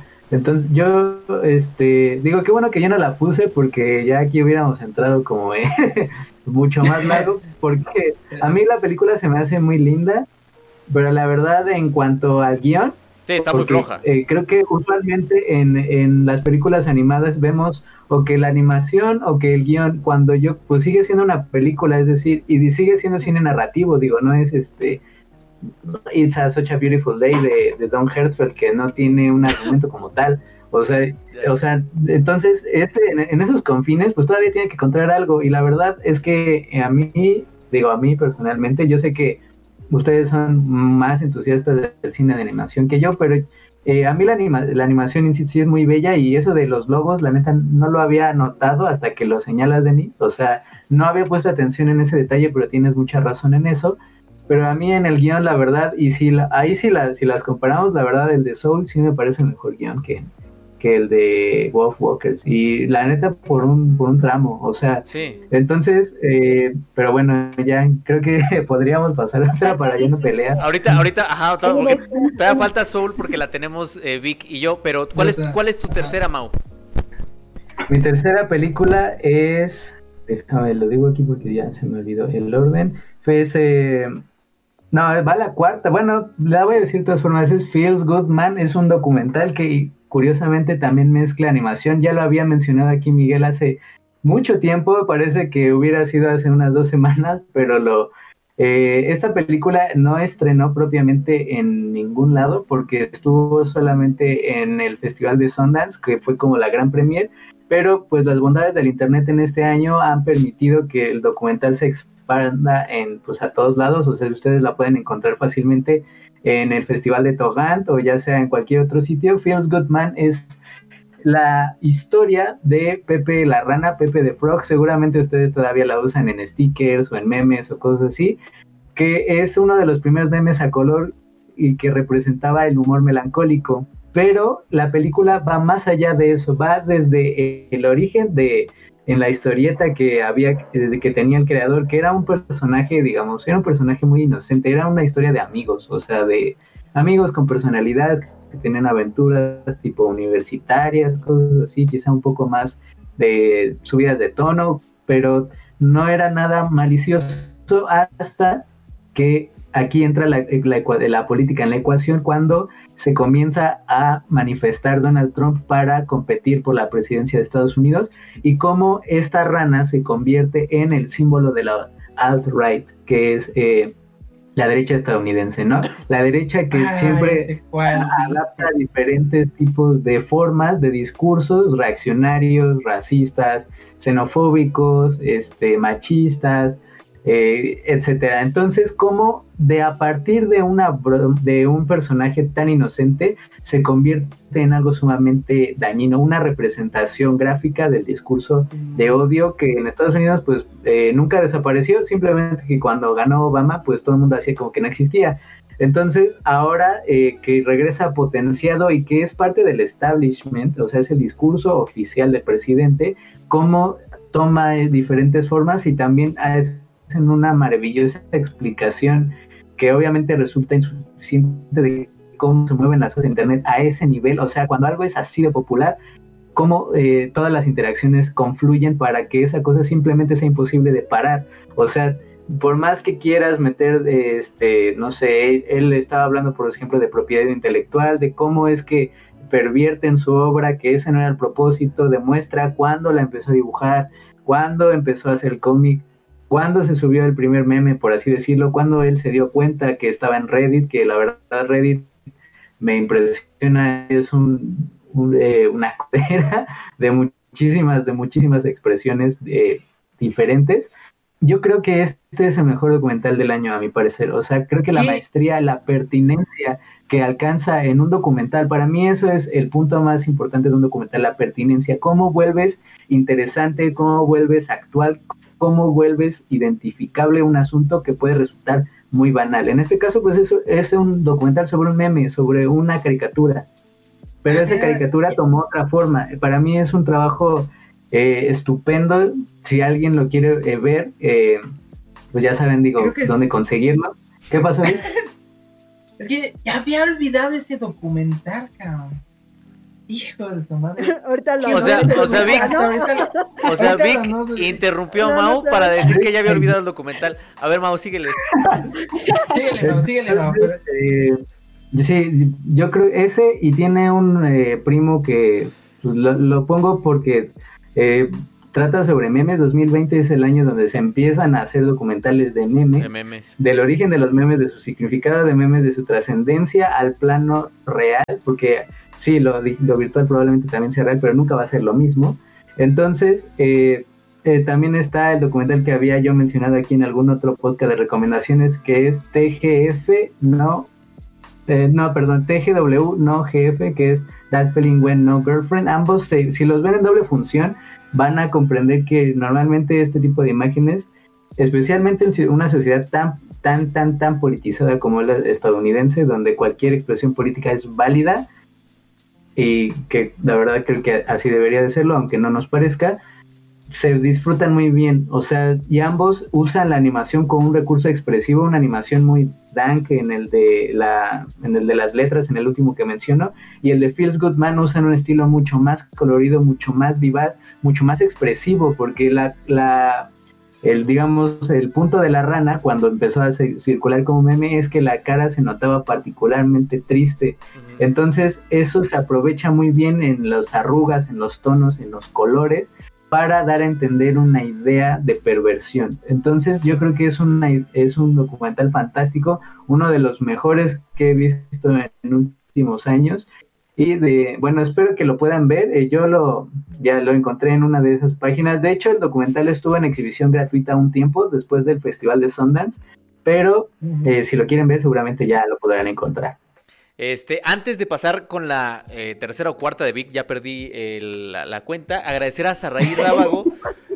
agradecer a Saraí Rábago por esos 100 pesotes. Hay que meter velocidad, muchachos, porque llevamos una hora 20. Ah. Gracias a Saraí por esos 100 pesotes. Gracias por un. Gracias, Saraí. Gracias por otro año de contenido de calidad. Han hecho la cuarentena más divertida con sus charlas. Gran debate de Wolf Walkers y Soul. Vamos, Denny, a destrozar a todos en la final del maratón cinéfilo. Este, a ver, Vic. No, Diana sigue en la pelea, Diana sigue en la pelea. Diana sigue, yo sigo la, pues de hecho voy a, voy a regresar No, porque primero le tengo que ganar a Mau, porque eso es ya mañana. Mañana. sí. Vamos todos los que estamos aquí, a vamos a jugar todavía. Este, bueno, ya. Eh, pues yo voy a regresar a la discusión con The Soul, porque esa es Soul, la película... Soul, no, Soul. The Soul no. esa, es, esa, es, otra, güey. otra, ¿verdad? Como la de otra película. Pero... pero bueno, este... ¿Qué puedo hablar sobre esta película? yo nada más voy a dar un detalle del por qué me encantó y es eh, algo que debe de plantear siempre un guionista cuando va a construir su historia y es la premisa, o sea, el tema que va a hablar. Y Soul habla de un tema de una premisa tan compleja que es que, cuál es el valor que le damos a la vida. Y eso es una premisa que en lo personal, sobre todo en este año, sí me sentí muy identificado. O sea, en esta, en esta parte creo que al tener esta premisa tan clara y sabiendo cómo Pixar construye sus historias, porque ya sabemos cómo, cómo Pixar cuenta sus historias y lo hacen perfectamente, porque es una cuestión que construyen en equipo. Este, esta premisa lo hacen tan bien, está tan bien ejecutada para mi gusto. Y que el final, o sea, el final en sí, aquí hay algo que noté, es que no hay antagonistas. El verdadero antagonista de la historia es el mismo personaje. Exactamente. Que él tiene esta cuestión de que eres el único que se detiene ante estas no tenemos a un villano que detenga al personaje principal, ¿no? E, es él mismo el que se está deteniendo a obtener lo que quiere, a descubrir cuál es la verdad, cuál es lo que, lo que dirían los guionistas, qué es lo que necesitas, qué es lo que el personaje necesita. Y esto, cuando lo descubre, o sea, cuando tiene esa, esa catarsis, el personaje principal se vuelve, es, para mí me, me explotó la cabeza porque yo dije, madre mía, y empieza a replantearte cosas. A mí me, de manera personal, a mí me hizo replantearme muchas cosas sobre mi manera de pensar hacia las cosas. Por eso solo la tengo. Ahora, por eso eres ahora músico de jazz. Además te agarró, seguramente te agarró, te agarró como a muchos en un momento complicado por todo este tema del encierro, ¿no? Sí, eh, sí, definitivamente. Agradecer a Jaime Andrés por esos 5000 eh, COP que no, no sé qué sean, no sé qué sean. Sí era, eh, ya lo habíamos descubierto, pero siempre de Colombia, ¿no? De Colombia, amigos, pesos, pesos, colombianos. Muchas gracias por esos cinco mil. Eh, y por aquí dicen, dicen, le, entendió mi perro, le entendió mi hermana, le entendió mi jefe, mi hermana, todos le entendieron. Eh, sí, yo también, yo también la tengo. Eh, a ver, yo lo, lo, primero es que es una película que ya es dirigida por Pete Doctor, con Pete Doctor a la cabeza del estudio, después de todos estos temas eh, de que John Lasseter se tuvo que ir por acusaciones de, abuso o de acoso sexual y que de todas maneras terminó en otra productora de animación, que es Skydance Studios. O sea, esto que desafortunadamente vemos que pasa comúnmente eh, no solo en las industrias estadounidenses, sino que en todas las industrias que cuando pasan este tipo de cosas lo único que hacen es que se cambian de, empresa y todo sigue tal cual está. Eh, entonces Pete Doctor, que creo que yo, yo, lo decía en un tweet, lo puse eh, egresado de la, de, la, de, la, de la escuela Pixar, digamos, o de esta tradición de Pixar, de, hacer guionistas, de hacer este, editores, de hacer animadores, creo que sí es el director más brillante que tienen eh, de casa. Para mí, mi director, favorito que ha participado en Pixar es Brad Bird, pero el mejor que ha salido de ahí, de sus filas, creo que sí es Pete Doctor. Había, tenía un tema a la mitad de la película, porque hasta cierto punto tenía un miedo de que replicara la fórmula de Inside Out y es lo que empieza a pasar, ¿no? Él muere y entonces, bueno, viene toda esta explicación de, mira, esto funciona de esta manera y aquí, que es exactamente lo que, estaba, lo que hizo Pete Doctor en Inside Out de, mira, el sistema nervioso tal funciona así y las memorias funcionan así. Y, y entonces dije, híjole, eh, esto ya, esto es ya él copiándose a sí mismo, pero me gusta el momento en el que eh, hace esta ruptura con lo del gato, ¿no? Que no, no sé si todos los que están en el chat ya lo vieron, pero hay un momento en el que pasa algo muy interesante con un gato y a partir de ahí creo que rompe con las propias convenciones. Estoy de acuerdo con lo que dice Denise y con lo que dice Diana en el sentido de que sí, efectivamente es Pixar hablando de lo que Pixar sabe hablar. ¿no? Eh, había hecho yo un ensayo que hay en Zoom F7 que ustedes pueden ver, que quedó muy bonito por una introducción muy chula que hizo Vic, que es sobre el olvido sobre cómo básicamente Pixar, la premisa que Pixar, de la que Pixar ha hablado básicamente desde el principio es cómo, cómo inevitablemente seremos olvidados y cómo eh, tenemos que buscar esa forma de no ser olvidados. Y creo que la película que más claramente deja esa premisa es Coco, en, donde hay dos muertes, la muerte física y la muerte eh, ya completa, que es cuando te olvidan. Y, y, creo que, creo que, a ver, hay muchos, hay muchos temas con respecto a que si que si el coaching y que si es este espiritualidad para for dummies y que si a ver creo, que eh, si entramos en esa convención eh, de tuiteros woke de que hay que respetar todo porque si no seremos quemados en esa hoguera mediática. Yo me pregunto entonces por qué sí es válido criticar esa visión de, de, espiritualidad que tiene la película porque la consideramos una espiritualidad muy, más básica o menor y no podemos criticar otras formas con las que no estamos de acuerdo. Entonces yo coincido con, con Vic, creo que lo que busca hacer, que es esta premisa de, güey, no eres tus logros, güey, no eres, este, la vida no es el burnout para tener el mejor canal de cine de Latinoamérica, güey. Este, no es eh, quemarte haciendo investigaciones eh, para que las vean 100 mil personas. Eso no es la vida, güey. La vida son otras cosas. A mí también me llegó en un momento muy específico, en que estoy viviendo cosas muy específicas. Y dije, sí, güey, a mí se me estaba olvidando cosas más, más sencillas, güey.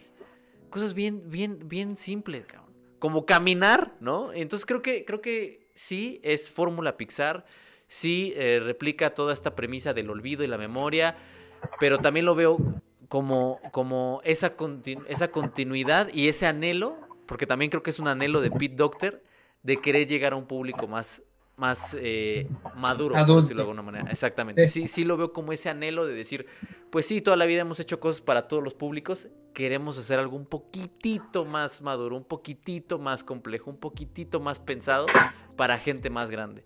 Entonces, este, y, lo que decía Denise, técnicamente estaba viendo un plano de Toy Story 1 y un plano de Soul y dices, güey, o sea, no mames, cuánto han crecido estos carnales, ¿no? Y creo que eso sí también, también hay, que, hay que destacarlo. Eh, pero bueno, esa sería mi cuarta, mi cuarta. Eh, Denise.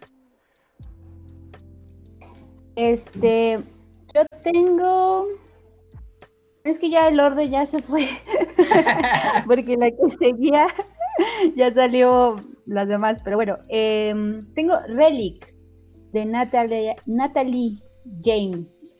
Natalie James, yo creo que se decir. Bueno, no lo sé, pero... Híjole, qué sorpresa fue Relic para mí, de verdad. Eh, yo me pasó un poco como lo que mencionabas, este Jerry, sobre tu primera impresión con eh, sin, señas particulares de, ok, es lo mismo, de tal cosa, y de repente da el, volteón. Eso fue lo que me pasó con Relic, porque al inicio dije, ok, es esta misma escuela del terror eh, muy a la follows y, que no, que no, que, en realidad es así como que no, no pasa mucho, no son de jumpscares definitivamente, pero como que trabajan más atmósferas, movimientos de cámara, y entonces eso era como algo que, mm, no, no me estaba como convenciendo, pero cuando ya toma su, su, su arranque verdadero y llega de nueva cuenta ese clímax, yo no había sentido tanta claustrofobia muchísimo tiempo con algo que yo estuviera viendo y no viviendo, pues. O sea, ese clímax, cuando ya todo empieza a, revolverse, cuando ya explota, cuando ya eh, la cámara es otra, la, casa es otra, que además eso es, impresionante, a mí me gustó muchísimo, cuando tienes un personaje que no es persona, que, es, que tiene que ser una, un, un, elemento, pues, y la casa se vuelve un elemento casi vivo. Eh, y también rescato muchísimo que fue una película que me generó terror y ternura al mismo tiempo.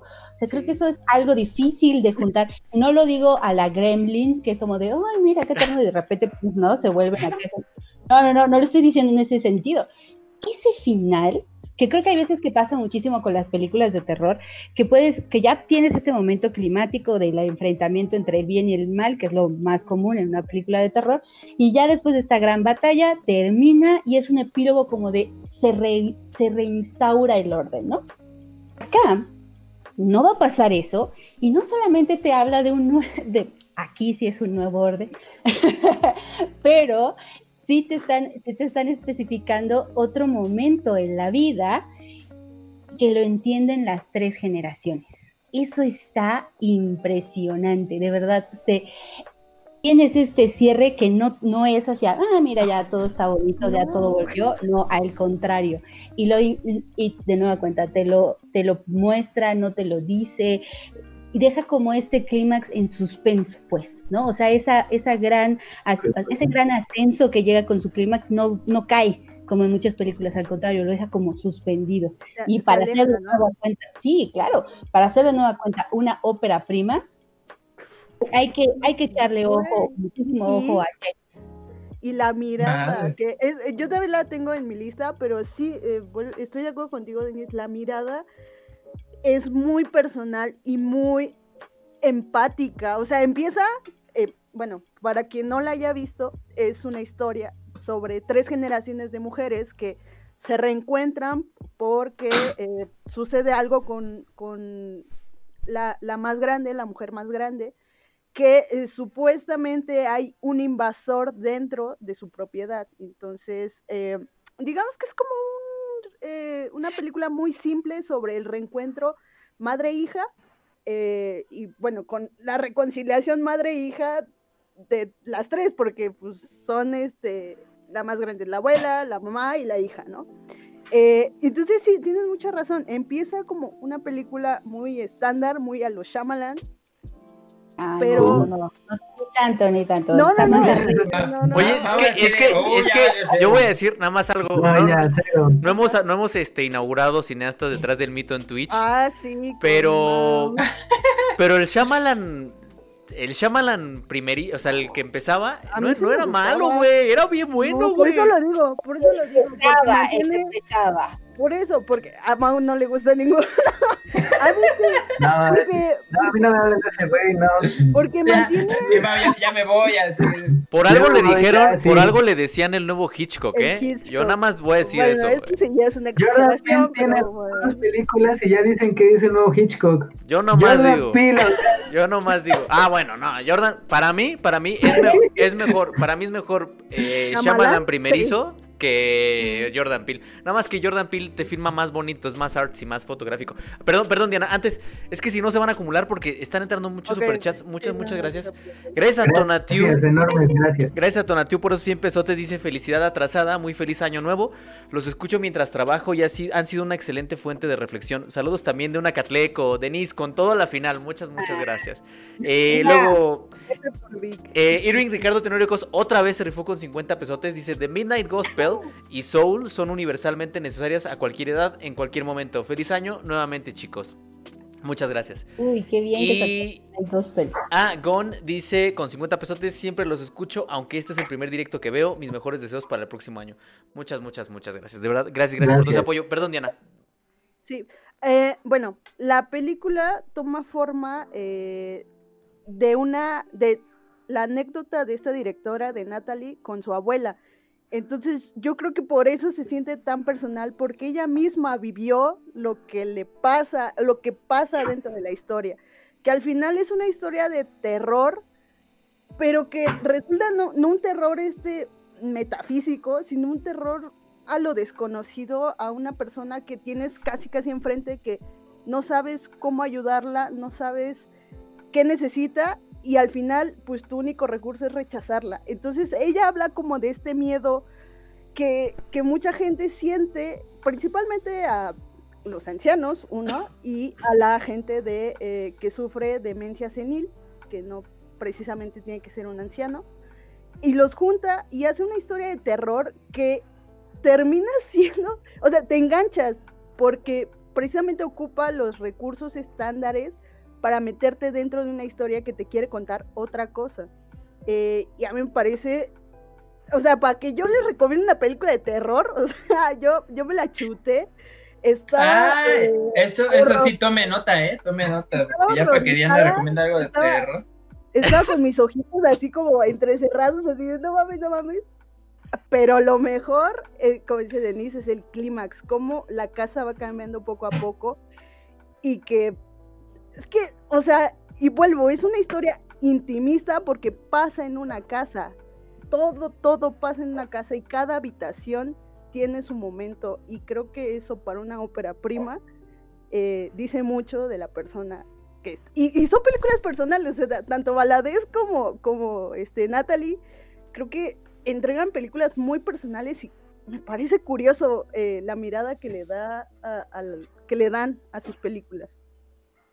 Eh, Mau, Mau, tu cuarta, hay que, hay, que, hay que meterle porque ya una 40. Yo de hecho voy a agrupar ya mis, mis pilón con mi, con mi última. Yo ya no voy a ah, mencionar al pilón. Yo ya no voy a mencionar al pilón. Eh, ahí va. Mi, eh, bueno, yo la quiero mencionar es la de, porque bueno, ya Jordi Maquiavelo vino y ya dijo cuál era mi número uno. Ah, Entonces, ah, eh, bueno, bueno, si alguien más la tiene ahorita la platicamos, es la de Never, Rarely, Sometimes, Always. Para mí, esa yo creo que la iba a mencionar Leti, yo creo que es una película extraordinaria con las formas, con la sutileza con la que tratan todo el tema de la interrupción del embarazo. Esta es dirigida por Elisa Hitman, quien a raíz del, lanzamiento de la película ya se convirtió en una estrella, algo así de, la esfera indie estadounidense. Trata sobre dos chicas que viven en Pensilvania. La estábamos hablando justo antes de, eh, de entrar. Y Después, eh, ellas por la legislación que están en ese estado, se tienen que ir a la ciudad de Nueva York para pues poder eh, practicar, digamos, el, procedimiento. Yo, es una forma, tiene unas formas tan sutiles en lo cinematográfico, pero en la, adjetivación, el discurso sobre, eh, bueno, lo que involucra un proceso como tal, yo creo que es algo muy contundente también. Hay mucha eh, mucha pureza en la expresión del discurso cinematográfico y creo que eso la vuelve una de las grandes películas de este año. Está en múltiples listas alrededor del mundo sobre lo mejor que pudo haber ofrecido el 2020 en este en este año. Entonces, si la pueden ver, esa también ya está en el Festival de Toganti. De hecho, salió muy al principio del año. Eh, pues al principio de la cuarentena prácticamente yo recuerdo que fue más o menos por esas fechas que la vi y de inmediato supe que esto estaría en la conversación para entrar a lo mejor de este año. Entonces sí, número dos es Never, Rarely, Sometimes, Always de Elisa Hitman. Eh, vámonos con Vic, pero antes agradecer al ejecutor de Reyes que despide el año acá en este podcast en directo con 200 pesotes y dice el ejecutor, Muchas gracias por todo equipo Zoom. Yo los descubrí por esa colaboración que hicieron con otros canales para un video de Game of Thrones y en automático se convirtieron en mi canal favorito. Muchas gracias. Ve por el oro, Denise. Oye, hay mucho, hay mucho apoyo. Hay mucho porra para Denise. Hay mucho apoyo para ¿dónde Denise. está el apoyo para Vic? Y nadie, nadie, nadie, este, es que Vic creo que su cancha es Twitch, entonces, este, ah, mientras Vic no aquí, aquí, aquí, aquí el apoyo es para Denise. Eh, dale Vic. Este, bueno, yo, yo pensé que Mao iba a mencionar esta película, que había mencionado Jordi. Maquiavelo, pero la voy a mencionar en los comentarios, y es I'm Thinking of Ending Things de Charlie Kaufman. Y voy a tratar de ser lo más breve posible, pero si hay algo que noté es que entre todo mi top 100 hay películas, son películas que me incomodaron o que me provocaron esta incertidumbre. Y si hay algo que hace Charlie Kaufman, porque me tuve que hacer un maratón de él para hacer el, intro. El, intro de, la intro del video. Creo que él, sabes, que te me mete en crisis existenciales bien cañonas. No sé cómo le hace y I'm Thinking of Ending Things no es la excepción. O sea, en esa parte. Y creo que le ayuda muchísimo, a diferencia de sus otras películas, porque además, en ese sentido, es la primera que yo noto que Charlie Kaufman usa eh, la forma. Hay una explicación del por qué este, el aspect ratio está de esa manera y no lo has visto en otras películas de Charlie Kaufman. Entonces aquí ya habla de que él se está desarrollando como director. Él ya empieza a notar ciertas intenciones y ya empieza a pensar como director, lo cual me entusiasma mucho para sus siguientes películas. bueno, pero dijo que ya no iba a dirigir, ¿no, Vic? Dijo que ya no iba a dirigir. Eh... Me lleva la que me trae. dijo que ya. Ahí ya vale.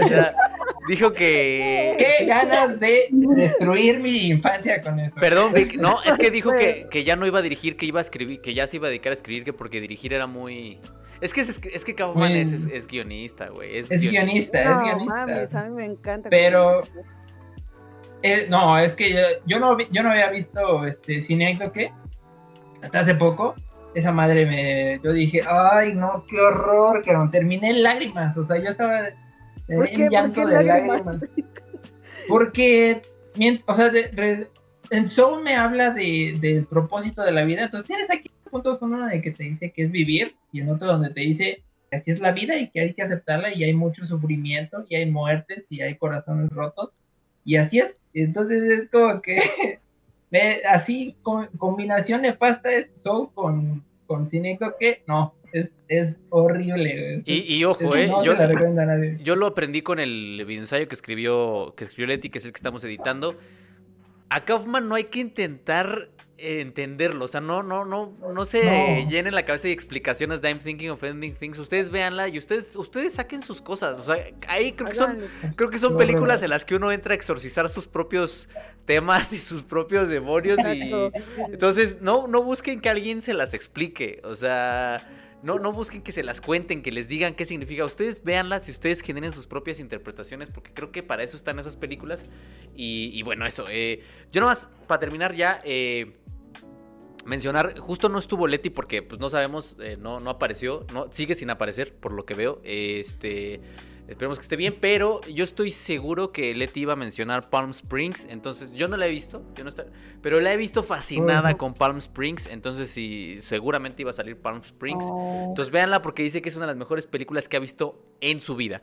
Eh, yo voy a cerrar ya nada más unir pilón con todo, este, mención honorífica que tengo aquí con eh, la que tenía como última, que es una serie, porque no, este año no vamos a hacer como series, eh, que es la serie que tenía era Gambito de Dama, Queen's Gambit, eh, que creo que es una de las mejores series también que, ha hecho Netflix, en este caso es miniserie. evidentemente la actuación de, de Anya Taylor Joy, que sigue demostrando por qué es una gran actriz y por qué va a ser creo que uno de los íconos de, de Hollywood. Me gusta la estructura del relato, que es eh, flashbacks, es ir hacia atrás, ir hacia adelante, eh, construir a partir del montaje, construir a partir de la fotografía y la recreación de los distintos espacios. Y lo voy a unir con mis menciones honoríficas. Eh, de Mandalorian, que creo que es lo mejor que le ha pasado a Star Wars desde A New Hope, de lo cual ya expuse mis, ya expuse mis razones en el podcast que hicimos sobre el Mandaloriano, y que de verdad, de verdad, de verdad, de verdad, ha sido muy complicado eh, para todos este 2020, para el canal, para Zoom, para cada uno de nosotros, para Miguel que no está, para este, la jefa, para Fanny, para todos ha sido muy complicado. Y que, que Hilda haya regresado a Netflix, de verdad no saben cómo me da paz. Hilda, eh, creado por Luke Pearson, es una serie para niños, ya sé que es una serie para niños, pero no, saben cómo disfruto Hilda en la segunda temporada que se acaba de estrenar hace una semana. Entonces, si pueden ver Hilda, eh, temporada 2, véanla, no tiene desperdicio y, espero que les dé tanta paz como me la da a mí en estos tiempos de ansiedad extrema y de encierro y de eh, muertes en las calles y de muchas, muchas cosas que están pasando. Entonces, eh, Hilda de Mandalorian y Gambito de Dama. Denise, tu última. Mm, bueno, sí, yo también tenía la de Kaufman, pero ya lo mencionó y ya también la platicamos muchísimo en el, en el podcast. En el, ajá, en el podcast. Entonces, este, haciendo como ese combo, también disfruté muchísimo Midnight Gospel, de verdad, de verdad, fue una de las grandes sorpresas para mí. Eh, para, tiene guion, tiene tiene gran animación. Volvemos al punto, ¿no? Que no es una animación que esté buscando eh, personajes tridimensionales, este, con volumen, pues al contrario, ¿no? Se está yendo por qué tanto puedo yo deformar este mundo en mi cabeza o este mundo de, lo que esté hablando, haciendo metáforas sobre los temas. Y si nos vamos como a la narración más existencialista, pues ese capítulo 8 rompe con todo, ¿no? definitivamente. Y también disfruté muchísimo Soul Goodman, digo Soul Goodman, bueno. Sí, exacto. Este, igual, ahí está el, ensayo que lo pueden checar hasta la última temporada que salió este año. Em, gran, para mí es una gran, gran historia, en, incluso supera a veces a, a Breaking Bad en algunas cosas. Este, ah, Y desde mi punto de vista, desde mi punto de vista, hay algunas cosas en las que los empieza a superar, pero, o sea, controversia. Muy, pocas veces un spin-off puede, o sea, puede levantar, pues, ¿no? Lo que levanta Better Call Saul y sí lo, o sea, tanto el, el mismo actor como todo lo que hay detrás en el guion, todo lo que hay de trabajo de fotografía, también. Estoy muy ansiosa de ver en qué momento sale la última temporada, pero sí, grandes, las dos, un combo. Bien, entonces, eh, Diana, ciérrala. Sí, voy a, voy a decir igual mi combo. Eh, Family Romance de Werner Herzog. Eh, a mí me parece una gran mm. película que se plantea la realidad entre, bueno, primero en varios niveles, entre la realidad ficción, no, la, realidad documental y la ficción, e, y lo hace también con sus personajes, que retrata eh, la historia de, no me acuerdo el personaje y no lo voy a buscar, este, que tiene un negocio en Japón sobre eh, que se llama Family Romance, que trata de este, que a sus clientes pueden sustituir. Mm, ajá, sí, sí. Pueden contratar, este, no sé, amigos, familiares, este, un perro, eh, una situación, que algo que los haga sentir más acompañados y que a través de varios momentos Herzog nos muestra la soledad de eh, pues, Japón, pero eh, quiere hacer un retrato más global sobre la tecnología y cómo nos está eh, poniendo en, esta situación de seres solitarios sin necesidad de demonizar, porque sabemos que él es muy eh, admirador del Internet, simplemente hace un comentario sobre las posibilidades que eh, la tecnología y los inventos que se hacen pueden, pueden acompañarnos en esta soledad. Y también quiero mencionar First Cow, no sé si lo estoy ah. pronunciando bien, perdónenme, de Kelly Reinhardt eh, es, un, eh, es la historia, es la génesis de cómo se construyó el sueño americano y que pues ella como que se plantea y dice, ¿de verdad existe un sueño americano? ¿De verdad existe una oportunidad de progreso en los Estados Unidos? Y ya por último, mi combo es Mimic, el cortometraje de Yorgos Lantimos Está muy bueno. y, y, de series, Succession y I May Destroy You, amigos. Ya, listo. Eh, me gusta mucho el entusiasmo de Diana. Yo eh, tengo el, como pilón, tengo eh, pues diamantes en bruto Uncut Gems porque estrenó aquí en México en 2020 y También es mío. bueno, estos los hermanos Abdi yo creo son de los, directores de los directores en activo más interesantes que hay en tanto en Estados Unidos como en, el panorama cinematográfico mundial.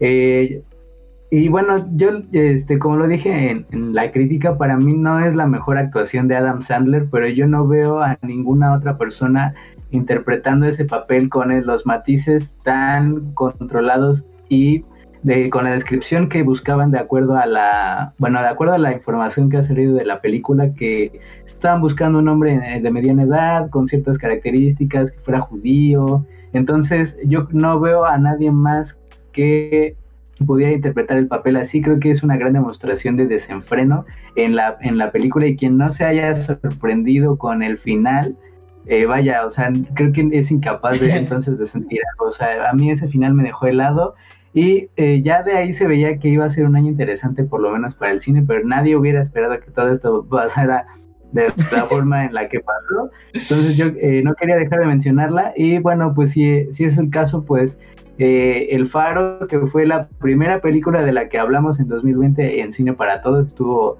estuvo ahí con Denise y con Jerry. Eh, que se me hace una eternidad.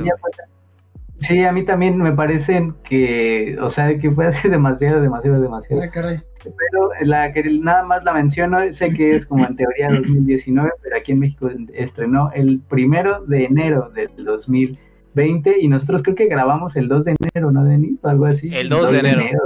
Sí, sí, sí. 2 de enero, entonces eh, no la quería dejar de mencionar y bueno, no sé si alguien más tenga otra cosa. Yo nada más voy a decir, mis combos no los voy a justificar. Eh, yo también tenía a Uncut Gems, tengo al Hombre Invisible, a Mank y a Nuevo Orden, como mi pilón. Entonces, ya, con eso me quedo. No voy a justificar, güey. Pinche Vic. Ya no voy a. Nada más vino, güey. Nada más vino el Vic, güey. Le echó gasolina, güey. Le echó gasolina. Prendió el cerillo, güey. Lo aventó y dijo, ya. Y ya, güey. Y ya me voy, güey. A ver. No voy a justificar. No voy a justificar. Pero te voy a hacer una carta abierta, güey. Te voy a hacer una carta. Vamos a hacer una carta abierta. Vas a recibir cuatro cartas abiertas, Vic, para que nos expliques por qué eh, públicamente, por qué a ti te la pusiste como pilón. Eh, pues nada, nada. Muchas gracias, Vic. Como siempre, eh, prendiendo aquí el changarro, valiéndote madre, güey, fundando gente. Eh, nada, nada. eh, muchas, muchas gracias. Creo que todavía faltan algunos videos que van a salir en cine para todos. No sé si dos, si uno, si el maratón de mañana se va a subir el 31, pero al menos en vivo sí nos despedimos de ustedes. Regresamos el próximo año, eh, en una semana. Eh, de verdad, de verdad, de verdad, nada más para, para reiterar el agradecimiento a todos ustedes. No es que, que, nosotros los acompañáramos a ustedes, de verdad, ustedes nos acompañaron a nosotros porque ha sido muy complicado, ha sido muy, muy difícil. Eh, pues sacar todo esto adelante con todo lo que está pasando eh, y cada quien, digo, estamos en nuestras casas y todo, pero, pero le hemos pasado difícil y ustedes no lo han hecho más llevadero, entonces muchas, muchas gracias.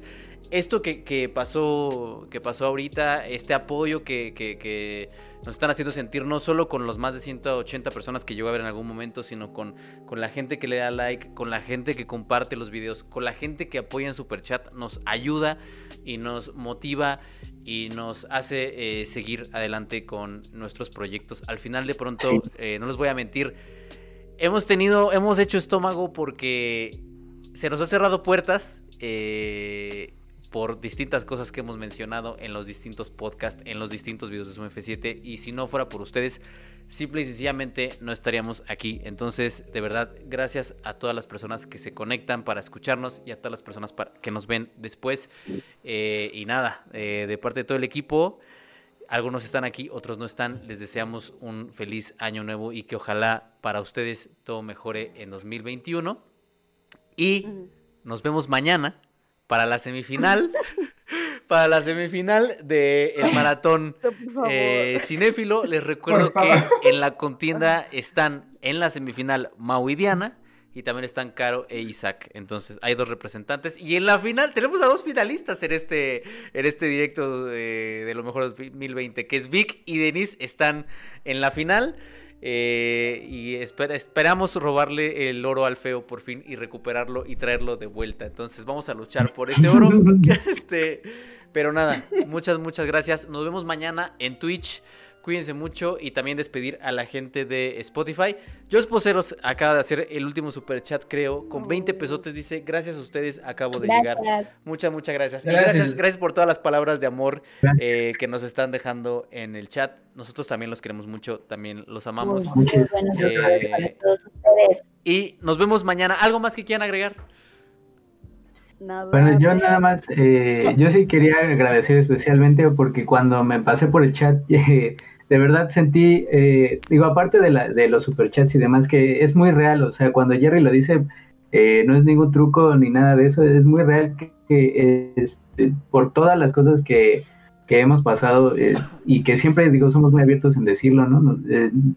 es muy difícil también luego mantener un proyecto independiente. Aquí hemos mencionado otros que han caído desafortunadamente y de verdad cuando veo no solamente los superchats sino los mensajes de apoyo los chistes eh, toda la buena vibra que se siente en el chat en, no solo en, YouTube también en, Twitch o sea que realmente los eh, seamos parte de sus días seamos parte de la rutina seamos parte de cómo viven el cine de que tal vez de nuestra boca de nuestros pensamientos de nuestras letras porque también todos aquí escribimos estamos, eh, ayudamos a reflexionar lo que ustedes ven en una película o a formar su propio criterio, que es algo que nosotros siempre apoyamos, no, no se queden eh, solamente con lo que Led dice de Juan o Pedro, sino con lo que de, formen una reflexión a partir de lo suyo, parece algo muy especial y es algo que creo que aquí todos sentimos particularmente como o sea, nos sentimos cercanos a ustedes y me da mucho gusto de verdad y lo digo de toda sinceridad, que ustedes también se sientan cercanos a nosotros y gracias por compartir tanto tiempo en una época tan difícil. De verdad, muchísimas, muchísimas gracias. Eh, por todo lo que dijo Ma. yo, no, yo, no, me voy a justificar, pero le voy a echar gasolina y le voy a prender fuego. no, bueno, ya, o sea, sinceramente, sinceramente, todo lo que has dicho, Jerry, y pues yo hablo por el equipo también. A mí me han llegado mensajes personales de, en Instagram, de, en mi canal, canal de YouTube, me han llegado mensajes y de verdad que ustedes, chavos, a mí me han motivado muchísimo a seguir adelante con el proyecto, a seguir también en Zoom, porque me han motivado a, que crean este proyecto y sigo creyendo en, eso. De una vez se los digo a todos. Estoy, quiero estar en Twitch, quiero estar en todo, porque es algo que creo y sé que si ustedes lo apoyan es porque creen en eso. Muchísimas gracias. Venga, venga, Vic. Nos ibas a hacer llorar a todos, Vic. Venga. Este. Es que por aquí, por aquí veo, por aquí un comentario que de verdad no puede ser que todos estén con Denise. Pero Vic, tendrás que luchar, tendrás que luchar. No importa, eh, amigo. Venga. Muchas, muchas gracias a todos. Eh, nos vemos mañana. Ah, ya me acordé que iba a leer. Eh, nos están pidiendo uno de decepciones de 2020. Si lo quieren hacer, lo hacemos, pero el año que entra, ¿no? O sea, porque ya no da tiempo de. Pues sí, creo que sí. En este año ya no. No, he visto, no he visto, pero puedo.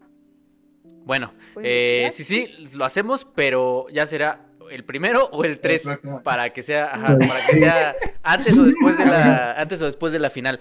Eh, pues nada muchas muchas gracias amigos. Gracias de verdad. Gracias a toda la gente que se conectó al chat que estuvo eh, llenándonos de buena vibra ahí en el chat y que nos apoya eh, con los superchats también y con los likes y con los shares y con todo eso.